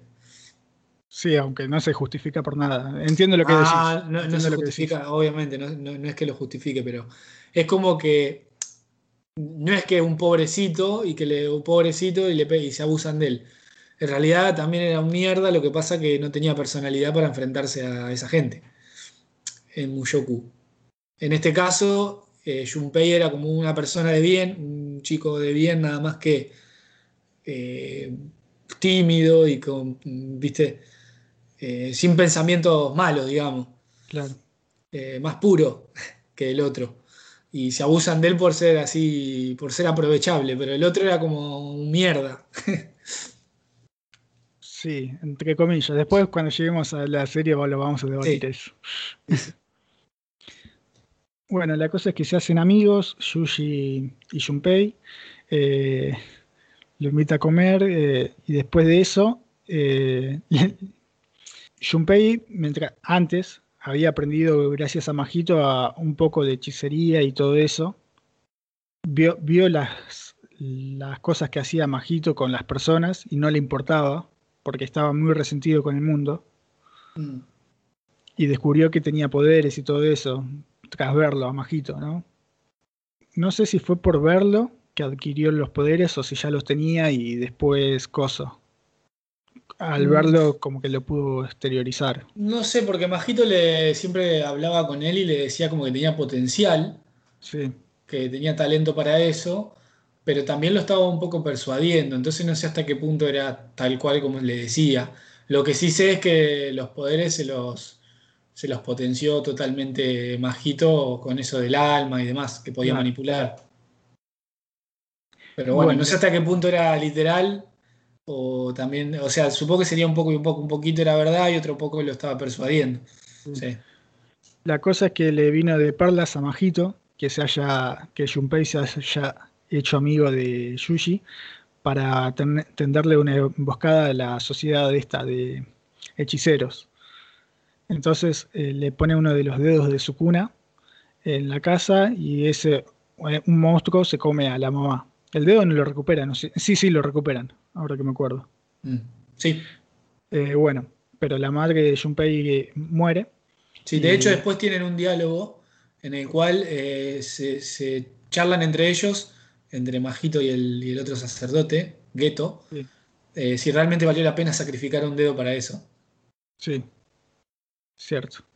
Y, le había dicho que era todo parte del plan, como la gran Aizen. Y efectivamente era todo parte de un plan. Porque justamente lo que quieren es también que Yuji recolecte todos los dedos. Para. En teoría, en teoría el plan de los enemigos que no sé si serán los enemigos finales o no estos, o si habrá algo más detrás, es que o, ellos conseguir los dedos para después dárselo a Yuji o que Yuji los consiga por eso no lo matan, para que se libere su cuna y eh, vuelva al rey de los demonios y vuelva al rey del caos, aún a costa de su vida, porque eh, su cuna mata indiscriminadamente. Sí. Pero bueno, quieren de vuelta ese mundo del caos como era antiguamente. Básicamente ese es la- el objetivo. Que lo cual es un poco contradictorio porque, eh, por ejemplo, uno de los amigos de Mujito, que era este Hanami, el que tenía la maldición de la naturaleza, lo Sí. que quería, lo que buscaba era directamente el exterminio de la humanidad, ¿no? Sí, Y sin humanos no hay maldiciones. Así que es un poquito raro. Se, se entiende de Hanami, pero del resto no. sí, pero las maldiciones igual podían vivir un montón de tiempo. Sí y no, porque se explica que se- salen de los sentimientos negativos. Está bien que puede ser una vez que hayan nacido se pueden mantener, supongo, si no, no tiene sentido, ¿no? El, su Sí, plan no, no sé si envejecen las maldiciones, creo que quedan así. Puede ser. La verdad, muy poca información se brinda Por ahora. por ahora. Bueno, eh, sabes que vos me comentaste que me habías dicho que habías escuchado que había levantado polémica esta serie también. O era por... Bueno, no importa. No, lo decía Digo- por la otra. Ah, por la otra. Bueno, esta, también fue- levantó polémica. Sí. No, no hay serie que no levante polémica. Por el episodio este en el que se quema todo el bar y en el que explican justamente este plan de destruir a. de sellar a Goyo, porque ya se dieron por vencidos de matarlo, lo van a sellar y en liberar a su cuna. Sí. Bueno, eh, por el- lo crudo que fue la escena esa del bar. Sí, muestra que se quema todo el mundo que está por ahí. Sí. Sí, sí. Una cosa que me había parecido re Sí, exagerado. a, mí, a mí- ca- a mí me pareció más, a mí, pues, a mí, ¿eh? me pareció más eh, dura la escena que le come medio cuerpo a la madre de, del chico, sí, la verdad. Porque a la madre le había mostrado bastantes minutos en un capítulo, se había llevado bien con Yuji, era la madre de uno de los personajes que estaba ahí de protagonista. Me pareció más, más intensa esa escena que la del bar, a mí. Cuando te muestran que le comen medio cuerpo y quedan las pies, las rodillas nomás. Sí, entiendo. A mí me había parecido cuando lo estaba viendo red exagerada la reacción del chabón que dijo renuncio, me voy, no, no quiero saber nada, solo para que había presentido el coso y al final se salvó por eso, por irse corriendo. Viste que uno de los camareros no quiso ir a atender la mesa. Sí. Cuando lo vi dije, qué exagerado, y bueno, tenía razón. Tenía una intuición desarrollada. Sí. Junpei va a la escuela todo enchivado porque le, le mataron a la mamá y eh, va con el objetivo de, de matar a todos los del colegio por culpables, primero, de, del bullying que le hacían, o por indiferentes, de no meterse cuando tenían que meterse, ¿no? Mm. Y ahí Yuji va, que estaban persiguiendo la pista de Mujito, eh, de Majito, y llegan a la escuela y lo detiene antes de que mate. Y a- ahí se revela Majito, eh, que estaba detrás de todo. Y viste que Junpei le dice, no, no, no te enfrentes a Majito, que es buena gente. Y Sí. ahí se, se- se da cuenta que en todo el tiempo lo que le mostraban eran cosas horrendas. eh, pero Sí, que lo estaba manipulando, Sí, básicamente. como que ahí le cae la ficha, ¿viste? De que le estaba mostrando cómo distorsionaba a personas, cómo las convertía en monstruos a su placer y no, no le importaba. Pero como no se metía con él, no pare- le pensaba que era buena persona. No, también lo que él sacaba, como había visto que mató a los que le hacían bullying, supuso que se encargaba de la gente que era malvada, Claro. básicamente. Pero bueno. sí. Sí, Bueno, an- la- antes de esto hay una pelea que Nanami pelea con Majito, que a mí me encantó. Ah, sí, también. que no mencionamos, eh, abajo en unas cloacas, porque mientras Yuji iba a, a interrogar a Junpei, en ese mismo momento Nanami estaba buscando al, a Majito, Sí. estaba buscando la pista por ahí. Entonces se enfrentan y Majito se da cuenta de que era un hechicero muy poderoso, entonces quería probar sus habilidades para ver eh, hasta dónde podía llegar. Ahí Nanami, en esa pelea que está muy bien animada, tiene una animación excelentísima, esa pelea me encantó, se da cuenta que es una maldición para eliminar rápido antes de que pueda desarrollar el poder este de la expansión de territorio, porque se da cuenta que era una maldición eh, primeriza, Claro, joven, que no tenía mucha experiencia y que estaba investigando cómo funcionaba el mundo. Exacto, exacto. Entonces ahí Nanami se pone serio y quiere terminar lo más rápido posible. Una porque no le gusta trabajar fuera de tiempo y la otra porque por una cuestión de precaución, es muy precavido el hombre. Sí. Este personaje puntualmente me pareció un personaje muy de Hunter. ¿De Hunter? Yo lo vi muy de Gintama. Bueno, también, sí, pero más, vi un, es un personaje muy del estereotipo Hunter, así el diseño y la actitud.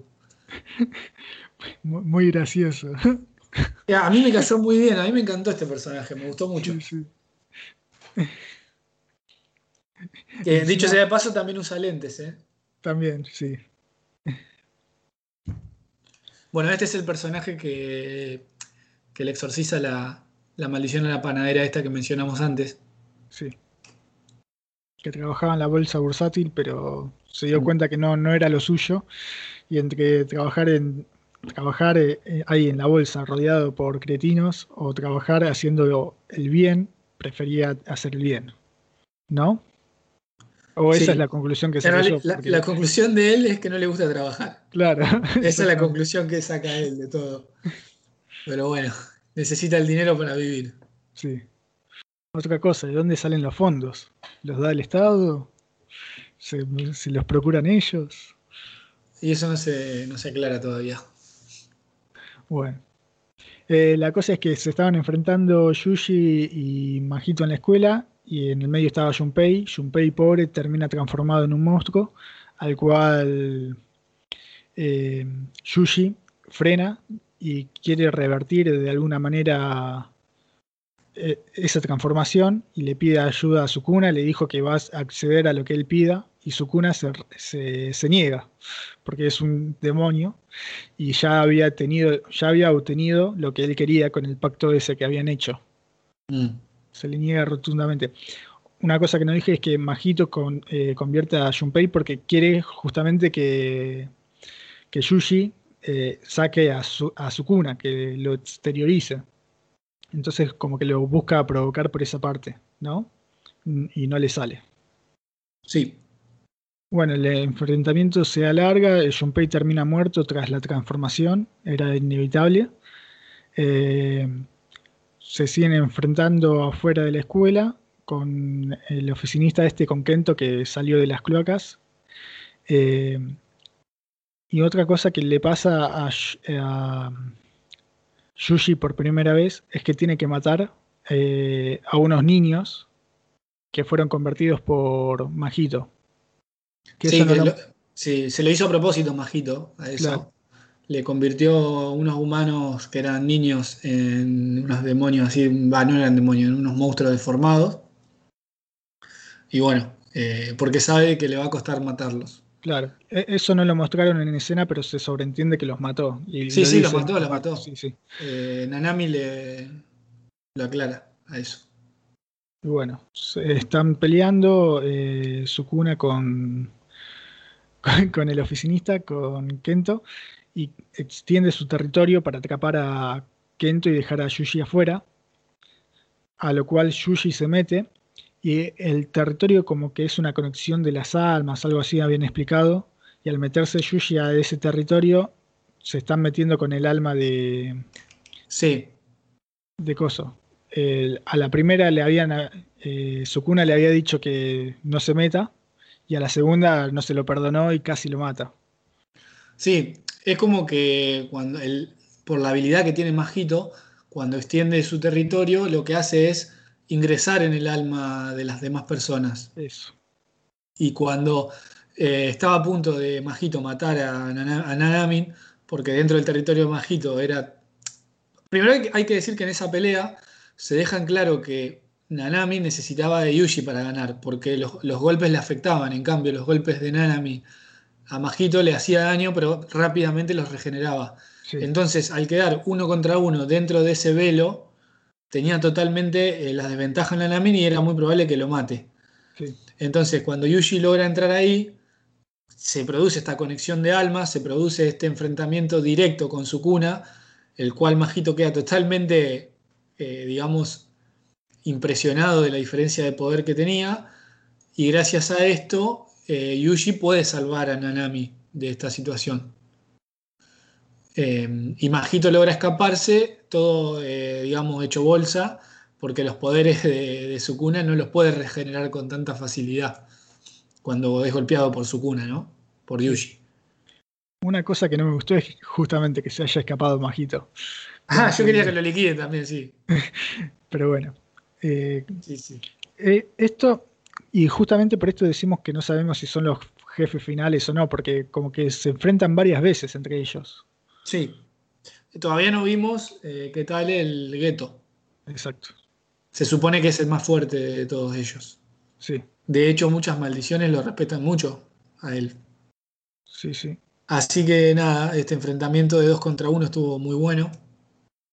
La animación en los combates me encantó a mí. No sé, Martín, vos qué opinás, pero. Sí, tremendo. Una cosa que iba a decir de esto de la animación es que generalmente cuando se usan monstruos, lo que se hace cuando se los desmiembra, cuando se los corta, es usar una sangre verde o algo de eso para que sea apto para todo público.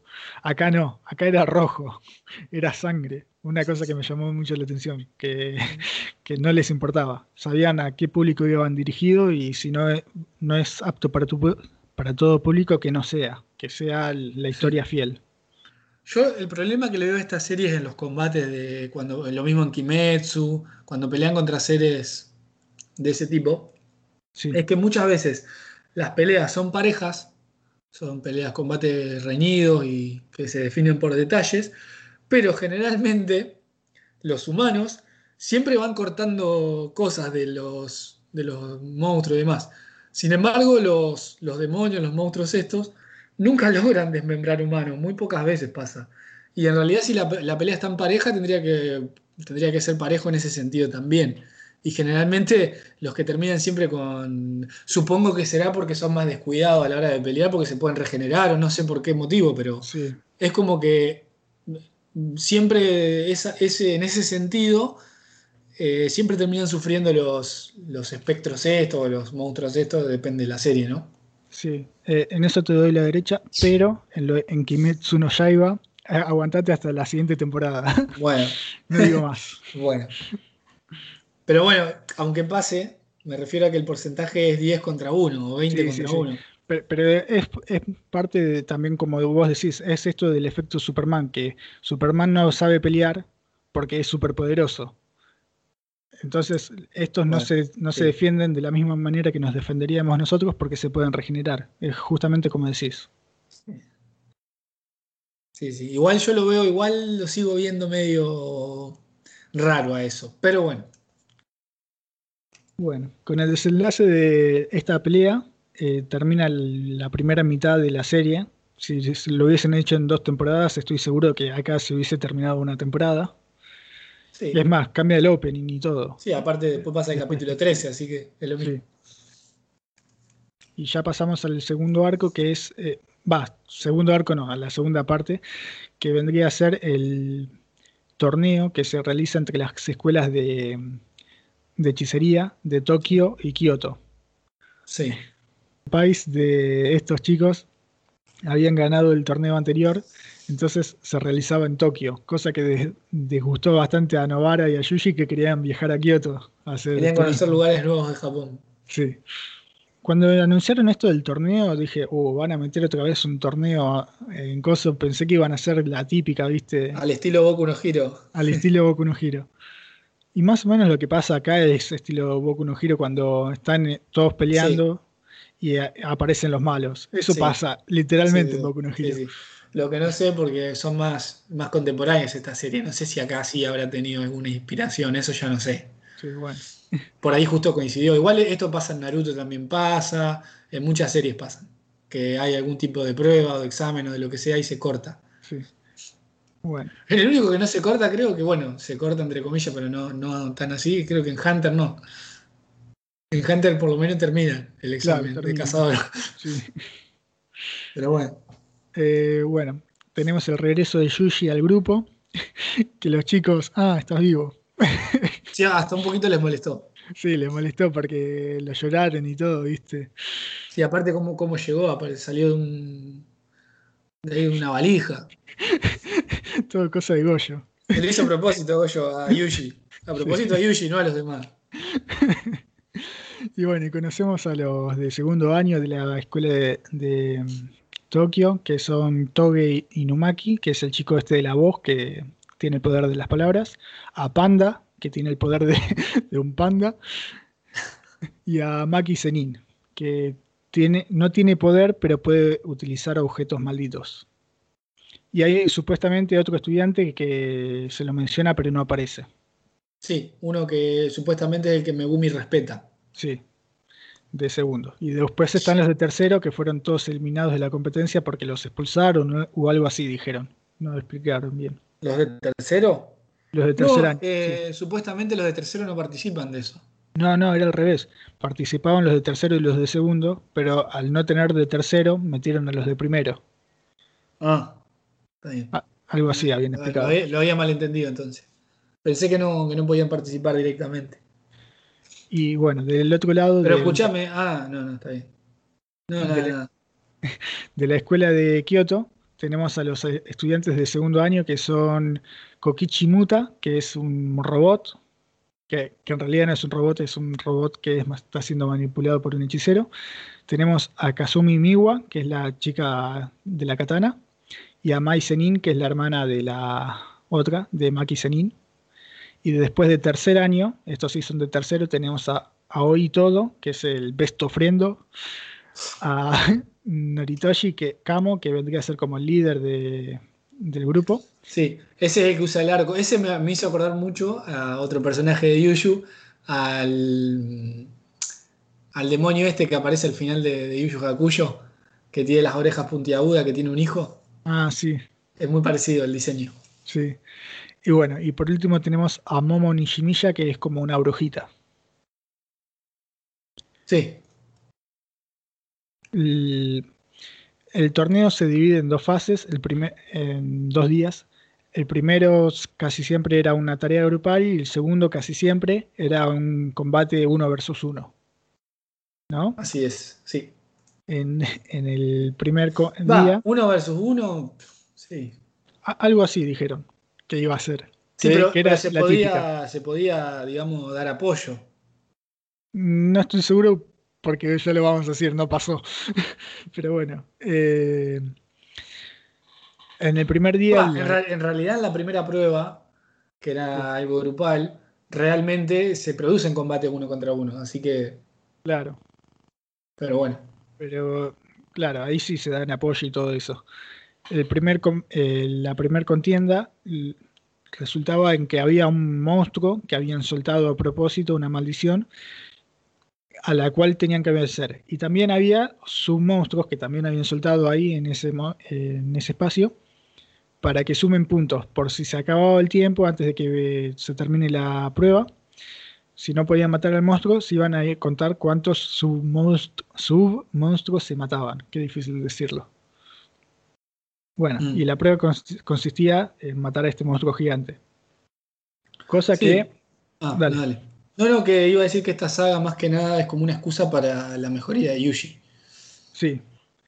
Eh, es- esta contienda, esta prueba, eh, fue orquestada por el director de la, la otra escuela, Yoshinobu, etcétera, el de la guitarra. Sí, Gakunoshi, algo así, ¿no? Sí, Gakuno- exacto. Gakuganoshi. Ga- Gaku Ganoshi. Ganshi. Bueno, no importa. El de la guitarra, el viejito. El viejo. eh, sí. eh, que puso primero a una maldición con- por un poquito por encima de- del nivel que debería haber sido. Cosa de que si se lo enfrenta a Yushi eh, con la esperanza de que lo mate, ¿no? A Yushi. Y por otro lado le dijo a todos sus alumnos que vayan directo a matar a Yushi. Que se olviden del, del coso, del- de la prueba. Mm. que era más importante eso. A lo que todos acceden, medio a regañadientes algunos, como Miwa, que no, no quería matar, Miwa es la chica de la katana, y Aoi que dijo, yo voy a hacer lo que quiero, si lo tengo que matar, lo mato. Eh, bueno, y ahí se... eh, los otros sabían que iban... Pensaban que iban a mandar a Aoi primero, porque era incontrolable y trazaron toda una estrategia alrededor de eso, en la cual Yuji tenía que ganar tiempo enfrentándose a Hoy, mientras los otros iban a destruir a la maldición esta. Todavía no sabían que iban tras Yuji. Eh, bueno, el enfrentamiento es inevitable, se encuentran a Aoi y Yuji, y Aoi pregunta la pregunta. ¿Qué tipo de mujeres le gustan? esa es la pregunta para saber si eras amigo o enemigo. Claro. Y el, chico le dice lo que Aoi quería escuchar, que le gustaban altas. Sí, no me eh, acuerdo qué le dijo, pero sí, algo así. Altas con buen trasero, tipo Jennifer Lawrence, la de mm, Sin Sajo y todo eso, la de los Juegos del Hambre. Yo no sé quién es. Igual no sé si es, para mí sí es, eh, porque por ahí dice otro nombre en japonés, pero acá lo tradujeron así, pero creo que al ser tan universal, por eso sí dijo Jennifer Lawrence. Puede ser. Eh, bueno, a lo cual eh, era una respuesta que es aceptada por hoy y lo considera besto friendo. Sí, sí, se, inventa todo una realidad paralela. Sí, en la que iban a la escuela juntos. E, e iban juntos. A la iban a la escuela junto con la idol que le gustaba a hoy. Sí, que tenía problemas de amor y que Yuji lo consolaba. Sí.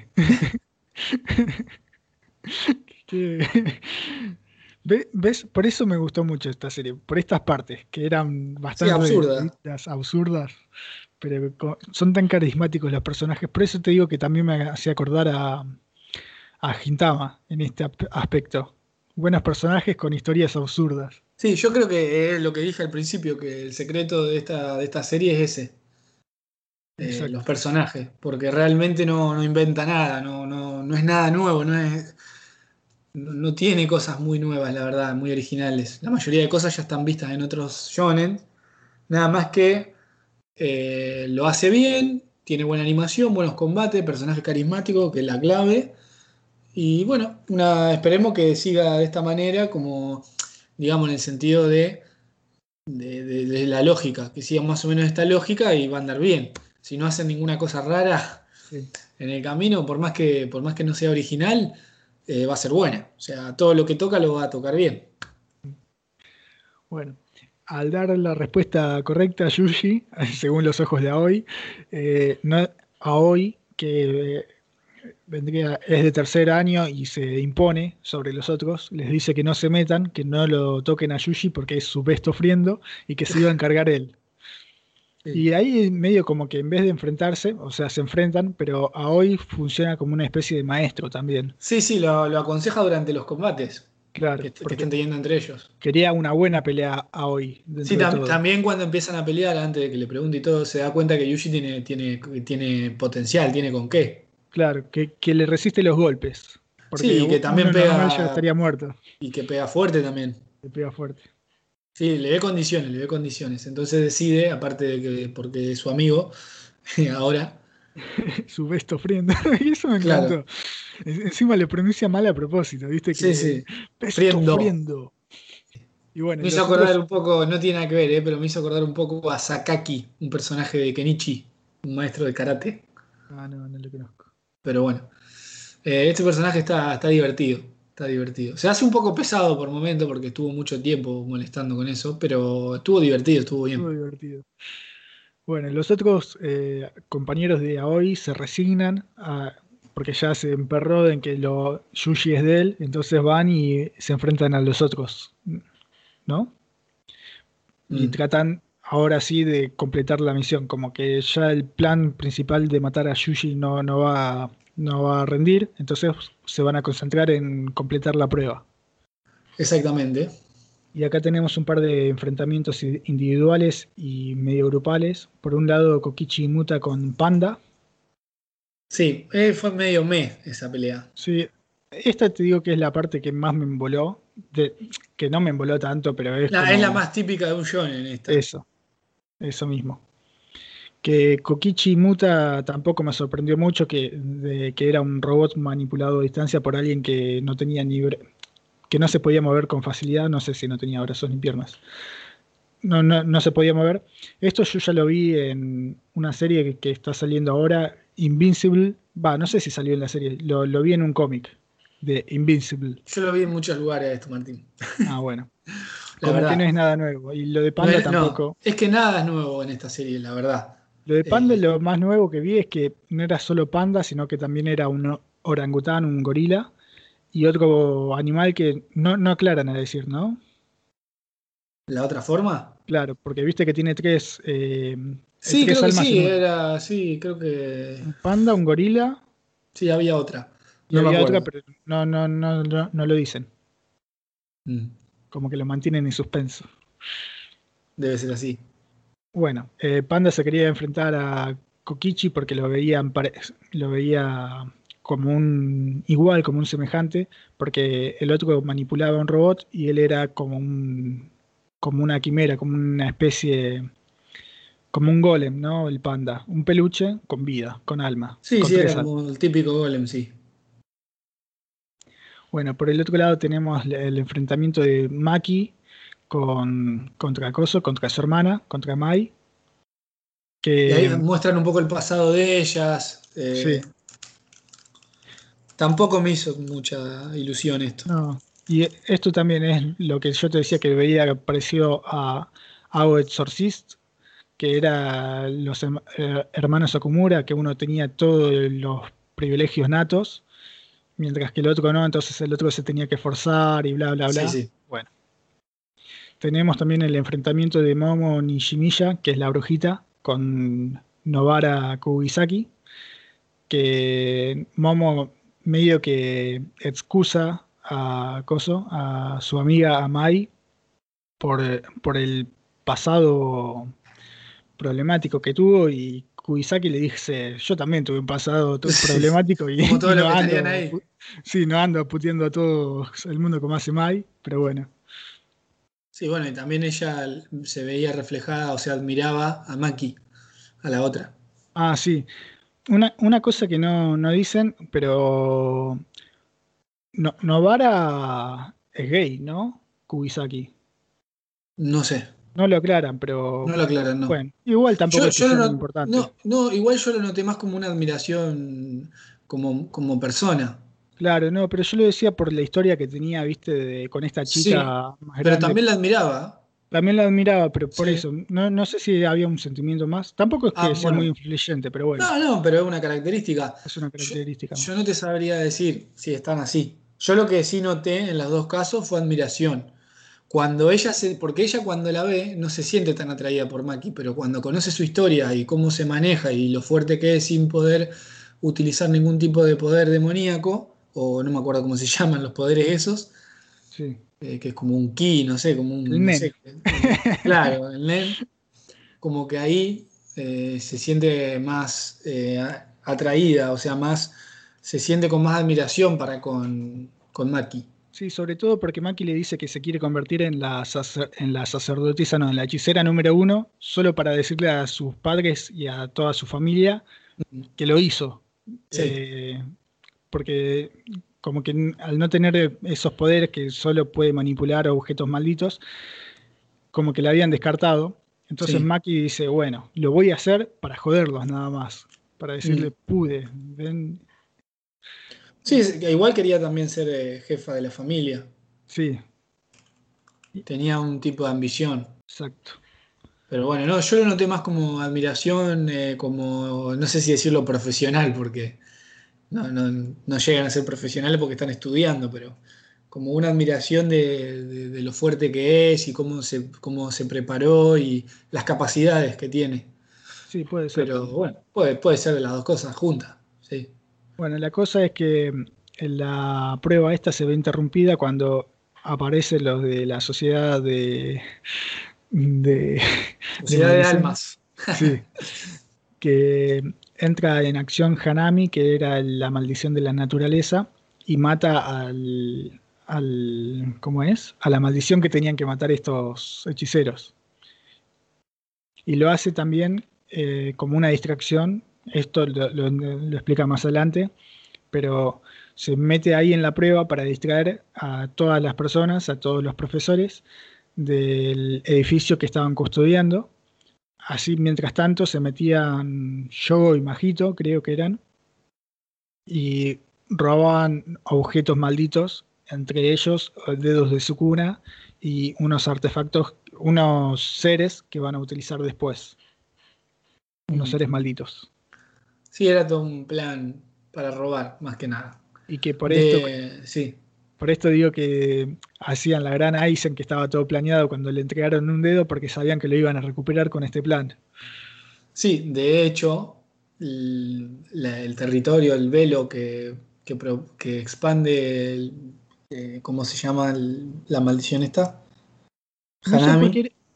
No, no, creo que fue, creo que fue uno externo que lo matan enseguida.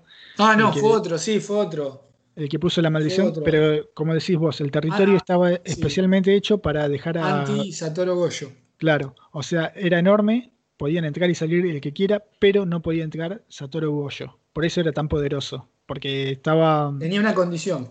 Tenía una sola condición. Bueno, acá se ve la pelea en pareja de, de, Aoi. de, Aoi con Yushi. Y también muestran el, poder que tiene Aoi, Que, que el poder de Aoi, o sea, como que Aoi hay dos opciones. O era muy inteligente, que de hecho la única manera de poder usar el poder que tiene así es siendo inteligente, o no concuerda para nada el poder con el personaje, o hay un fallo ahí, una de las dos. No, yo lo veo como, viste esto de que hay inteligencias diferentes. Sí, bueno. E, es, eso. un genio para el combate. Claro, es un genio para el combate. Porque la verdad que hay que tener mucha cabeza para utilizar el poder de Aoi. Por eso te decía que, no, se me hacía un poder para ese personaje. Y, o sea, hay que tener mucha cabeza, pero como Aoi es casi indestructible, ¿viste?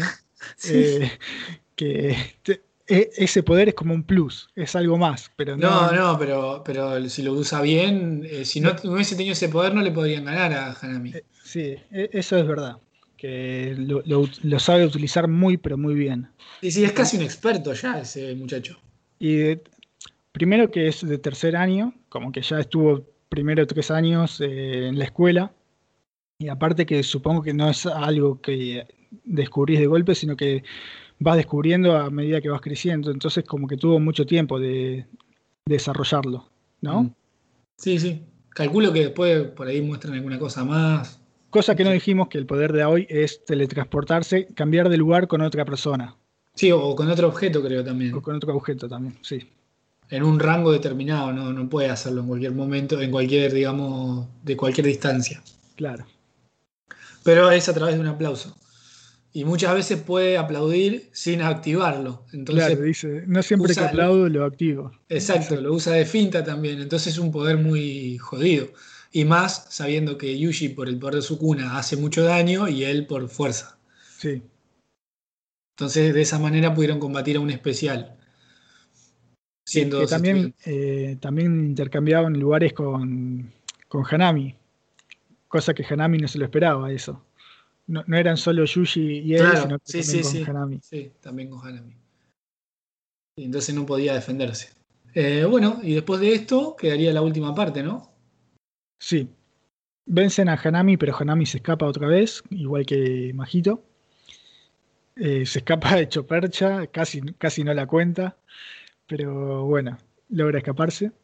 Eh, y una de, de las cosas que habían robado eran, se llaman las nueve señales y solo vimos tres, así que no sé cuánta, o sea, si son nueve en realidad, faltan seis más, en las cuales eh, son monstruos son personas, eh, son monstruos, ¿no? Estas cosas que van a aparecer en el último arco. Sí. Porque no eran maldiciones, maldiciones, eran como... Era como una fusión, sí. Sí, eran como monstruos a partir de humanos, algo así. Sí, no, no recuerdo exactamente el nombre puntual que tenían. Pero otro personaje las manipulaba. Eh, Claro, porque fueron liberadas junto con el dedo de su cuna, fueron tomadas de esa bóveda, ¿no? Mm.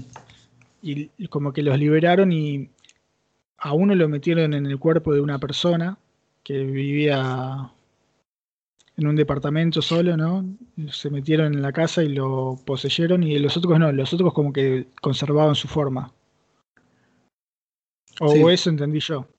No, no, sí, sí, lo que pasa que había, eran tres hermanos, había uno que estaba negociando con Majito y con Gueto, que es supuestamente el más fuerte, y los otros dos que estaban eh, Estaban, realmente estaban en su territorio, pero no me acuerdo qué estaban haciendo, que estaban, estaban buscando, un dedo de su cuna. Un dedo de su cuna, exacto. Sí. Porque después de todo esto del alboroto, de que el director de la escuela aceptase a Yuji después de esto, ah, no lo dijimos. Eso, eso fue el primer combate, nos estábamos adelantando. El segundo día era el, día del torneo individual. Sí. Y, sacaron de una galera la actividad que iban a hacer, que todos pensaron que iba a ser el torneo individual, y resultó ser el partido de béisbol. Me encantó eso. Sí. fue muy, muy a lo fue. Sí, pero fue genial, fue genial. Como todo buen anime, tiene que tener o un capítulo de saunas, playa o de béisbol. En este caso fue de béisbol. Me encantó cuando Kokichi lo traen y era una máquina de tirar pelotas. Y dijeron, bueno, el otro lo rompió Panda, así que este es el reemplazo. Eh, igual después esto también lo usan de excusa para la charla que tiene Satoru con, con Megumi, que dice, me di cuenta de tus pensamientos, de tu forma de ver las cosas cuando vi que no, que no quisiste batear. Claro, que hizo una jugada de sacrificio para que avancen a una base. Sí que es muy común en béisbol, pero es una jugada justamente de sacrificio. Te sacrificás vos para que el otro avance. Sí, eso también lo noté, como que por más que haya sido el típico episodio de béisbol, como que le da un avance más a la trama. Y te explica el crecimiento de Meumi, ¿no? Sí, lo usan como una analogía, sí. Sí de su forma de, pensar en los combates y en las misiones. Bueno, después de, que la escuela de Tokio, de Yuji, Megumi y todos haya ganado, eh, pasamos al último arco ya de la serie, que, es que hay, empezaron a haber casos de fallecidos que morían después de que una, una puerta, un electrodoméstico no, no les funcionase bien y las puertas estaban abiertas, ¿no? Eh, sí, así fue. Que les parecía raro eso. Claro, entonces empiezan a investigar y se encuentran que las cosas eh, estaban sucediendo, estaban relacionadas con una escuela a la que fue Megumi cuando era chico, que tenían como un ritual de, de valentía, así lo dicen, ¿no? Sí, que iban a un lugar, eh, a un, a un puente. alto, a un puente. Y que saltaban. Sí. y bueno. Medio estúpido, pero bueno, era eso. Iban a un puente y saltaban del puente, pero no, era tan alto el puente. o sea, se rompían una pierna quizás, pero podían sobrevivir. Era ese el ritual. Sí, que estar quebrado. Sí. Eh, bueno, acá descubrimos un poquito más del pasado de Megumi, que en sus días de escuela primaria era un matón. Va, un matón no, todos los matones le tenían respeto, ¿no? Sí. Respeto exagerado. Sí, había paliciado. Sí. Era medio edgy, ¿no? De chiquito, Megumi. ¿Medio qué? Edgy, como que medio emo, así, intolerante, especial. Ah, Sí, sí, era. Esa personalidad. Y un medio autista. Sí. Y vemos que también a la hermana de Megumi, que era como el que lo ponía en el camino correcto, lo retaba todo el tiempo, eh, que fue víctima de una maldición, esto lo, lo sabemos desde el comienzo, pero como que ahora se profundiza, y se da a entender de que la maldición que tiene puede ser provocada por estos casos que están surgiendo ahora. Claro, sí, sí. Entonces van a investigar, eh, suponiendo que hay un dedo de su cuna de por medio. No, en realidad no, van a investigar. Después se dan cuenta que hay un dedo de su cuna de por medio. Y que por eso se extendió tanto la. Por eso está actuando ahora la maldición. Y se encuentra con estos. con dos demonios de estos que habíamos dicho. Eso y Kichisu se, se llamaban. Ahí ya me mataste. Sí, bueno. Mientras me, eh, Megumi se enfrentaba a la maldición que había obtenido el dedo de Kizuna, de Sukuna, eh, Yuji y Novara se enfrentan después a Eso y que Chisu, que querían obtener el dedo una vez que Megumi haya utilizado su poder y quedado inconsciente, pero ganado. Mm. Ahí como que Megumi da un avance en cuanto a poder. Sí, a, mí me encantó esa escena. Es más, la tengo de fondo de pantalla, te la mostré. Cuando está toda tatuada y se da cuenta de que tienen un vínculo con estos demonios y que justamente su poder se puede... No, no, no, pero te hablo de Megumi yo, no de... Ah, ah, de Megumi también. Es que todos avanzan en, esto. Sí. Bueno, Yuji ya había avanzado. Sí, es una... La, la, pelea, la pelea estrella de esta saga es la de Novara. Sí, la de Novara. Y bueno, una vez que terminan ganando, un poco de pena te dan los monstruos estos porque son hermanos y ves como un, le matan a los hermanos, al hermano enfrente del, del mismo, ¿no? Y parecían villanos en un momento Yuji y Novara haciendo lo que hacían. Sí, Novara estaba encantada con eso. Sí, también es un poco de la, de efusión de la batalla. no, es que sea, pero bueno. Y a, lo que va esto de, le dice que acabamos de matar humanos porque estas cosas eran humanos antes. Y Novara le dice, sí, tenés razón. Eh, pensé que lo iba a hacer en algún momento, pero no pensé que lo iba a hacer tan pronto. Como que ya van asumiendo de que van a tener que hacer eso en el futuro también. Que eso también está bueno, porque muchos shonen lo que hacen es buscarle la vuelta para que no maten. Claro. Acá no. eso me gustó. Sí. Y bueno, la pelea de Novara me, gustó mucho, lo de los tatuajes, el, cómo activó el poder, el sacrificio que tuvo que hacer para poder ganar. Todas esas cosas suman mucho, además de la animación y la espectacularidad, ¿no?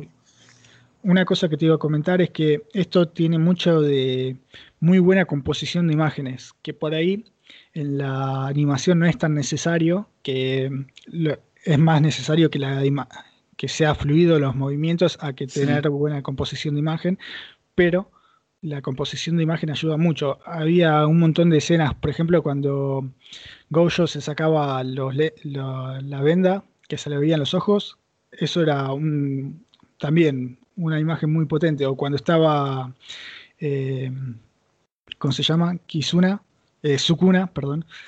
Eh, ¿Cómo la tengo? Sukuna en el trono y Yushi abajo, eso también era muy potente. O esto que te digo yo, que lo tengo de fondo de, pantalla, cuando no, eh, Novara tiene los tatuajes y se empieza a martillar la, mano para contrarrestar al demonio. Son todas imágenes muy potentes. Mm, sí, entiendo lo que decís. Como que son sí, pantallazos que, que te dejan marcado. Sí. Sí, Sí, la verdad que sí. Y bueno, nada, acá concluye la historia de esta temporada. No, como dije, no hemos leído el manga. Yo no sé si lo voy a hacer.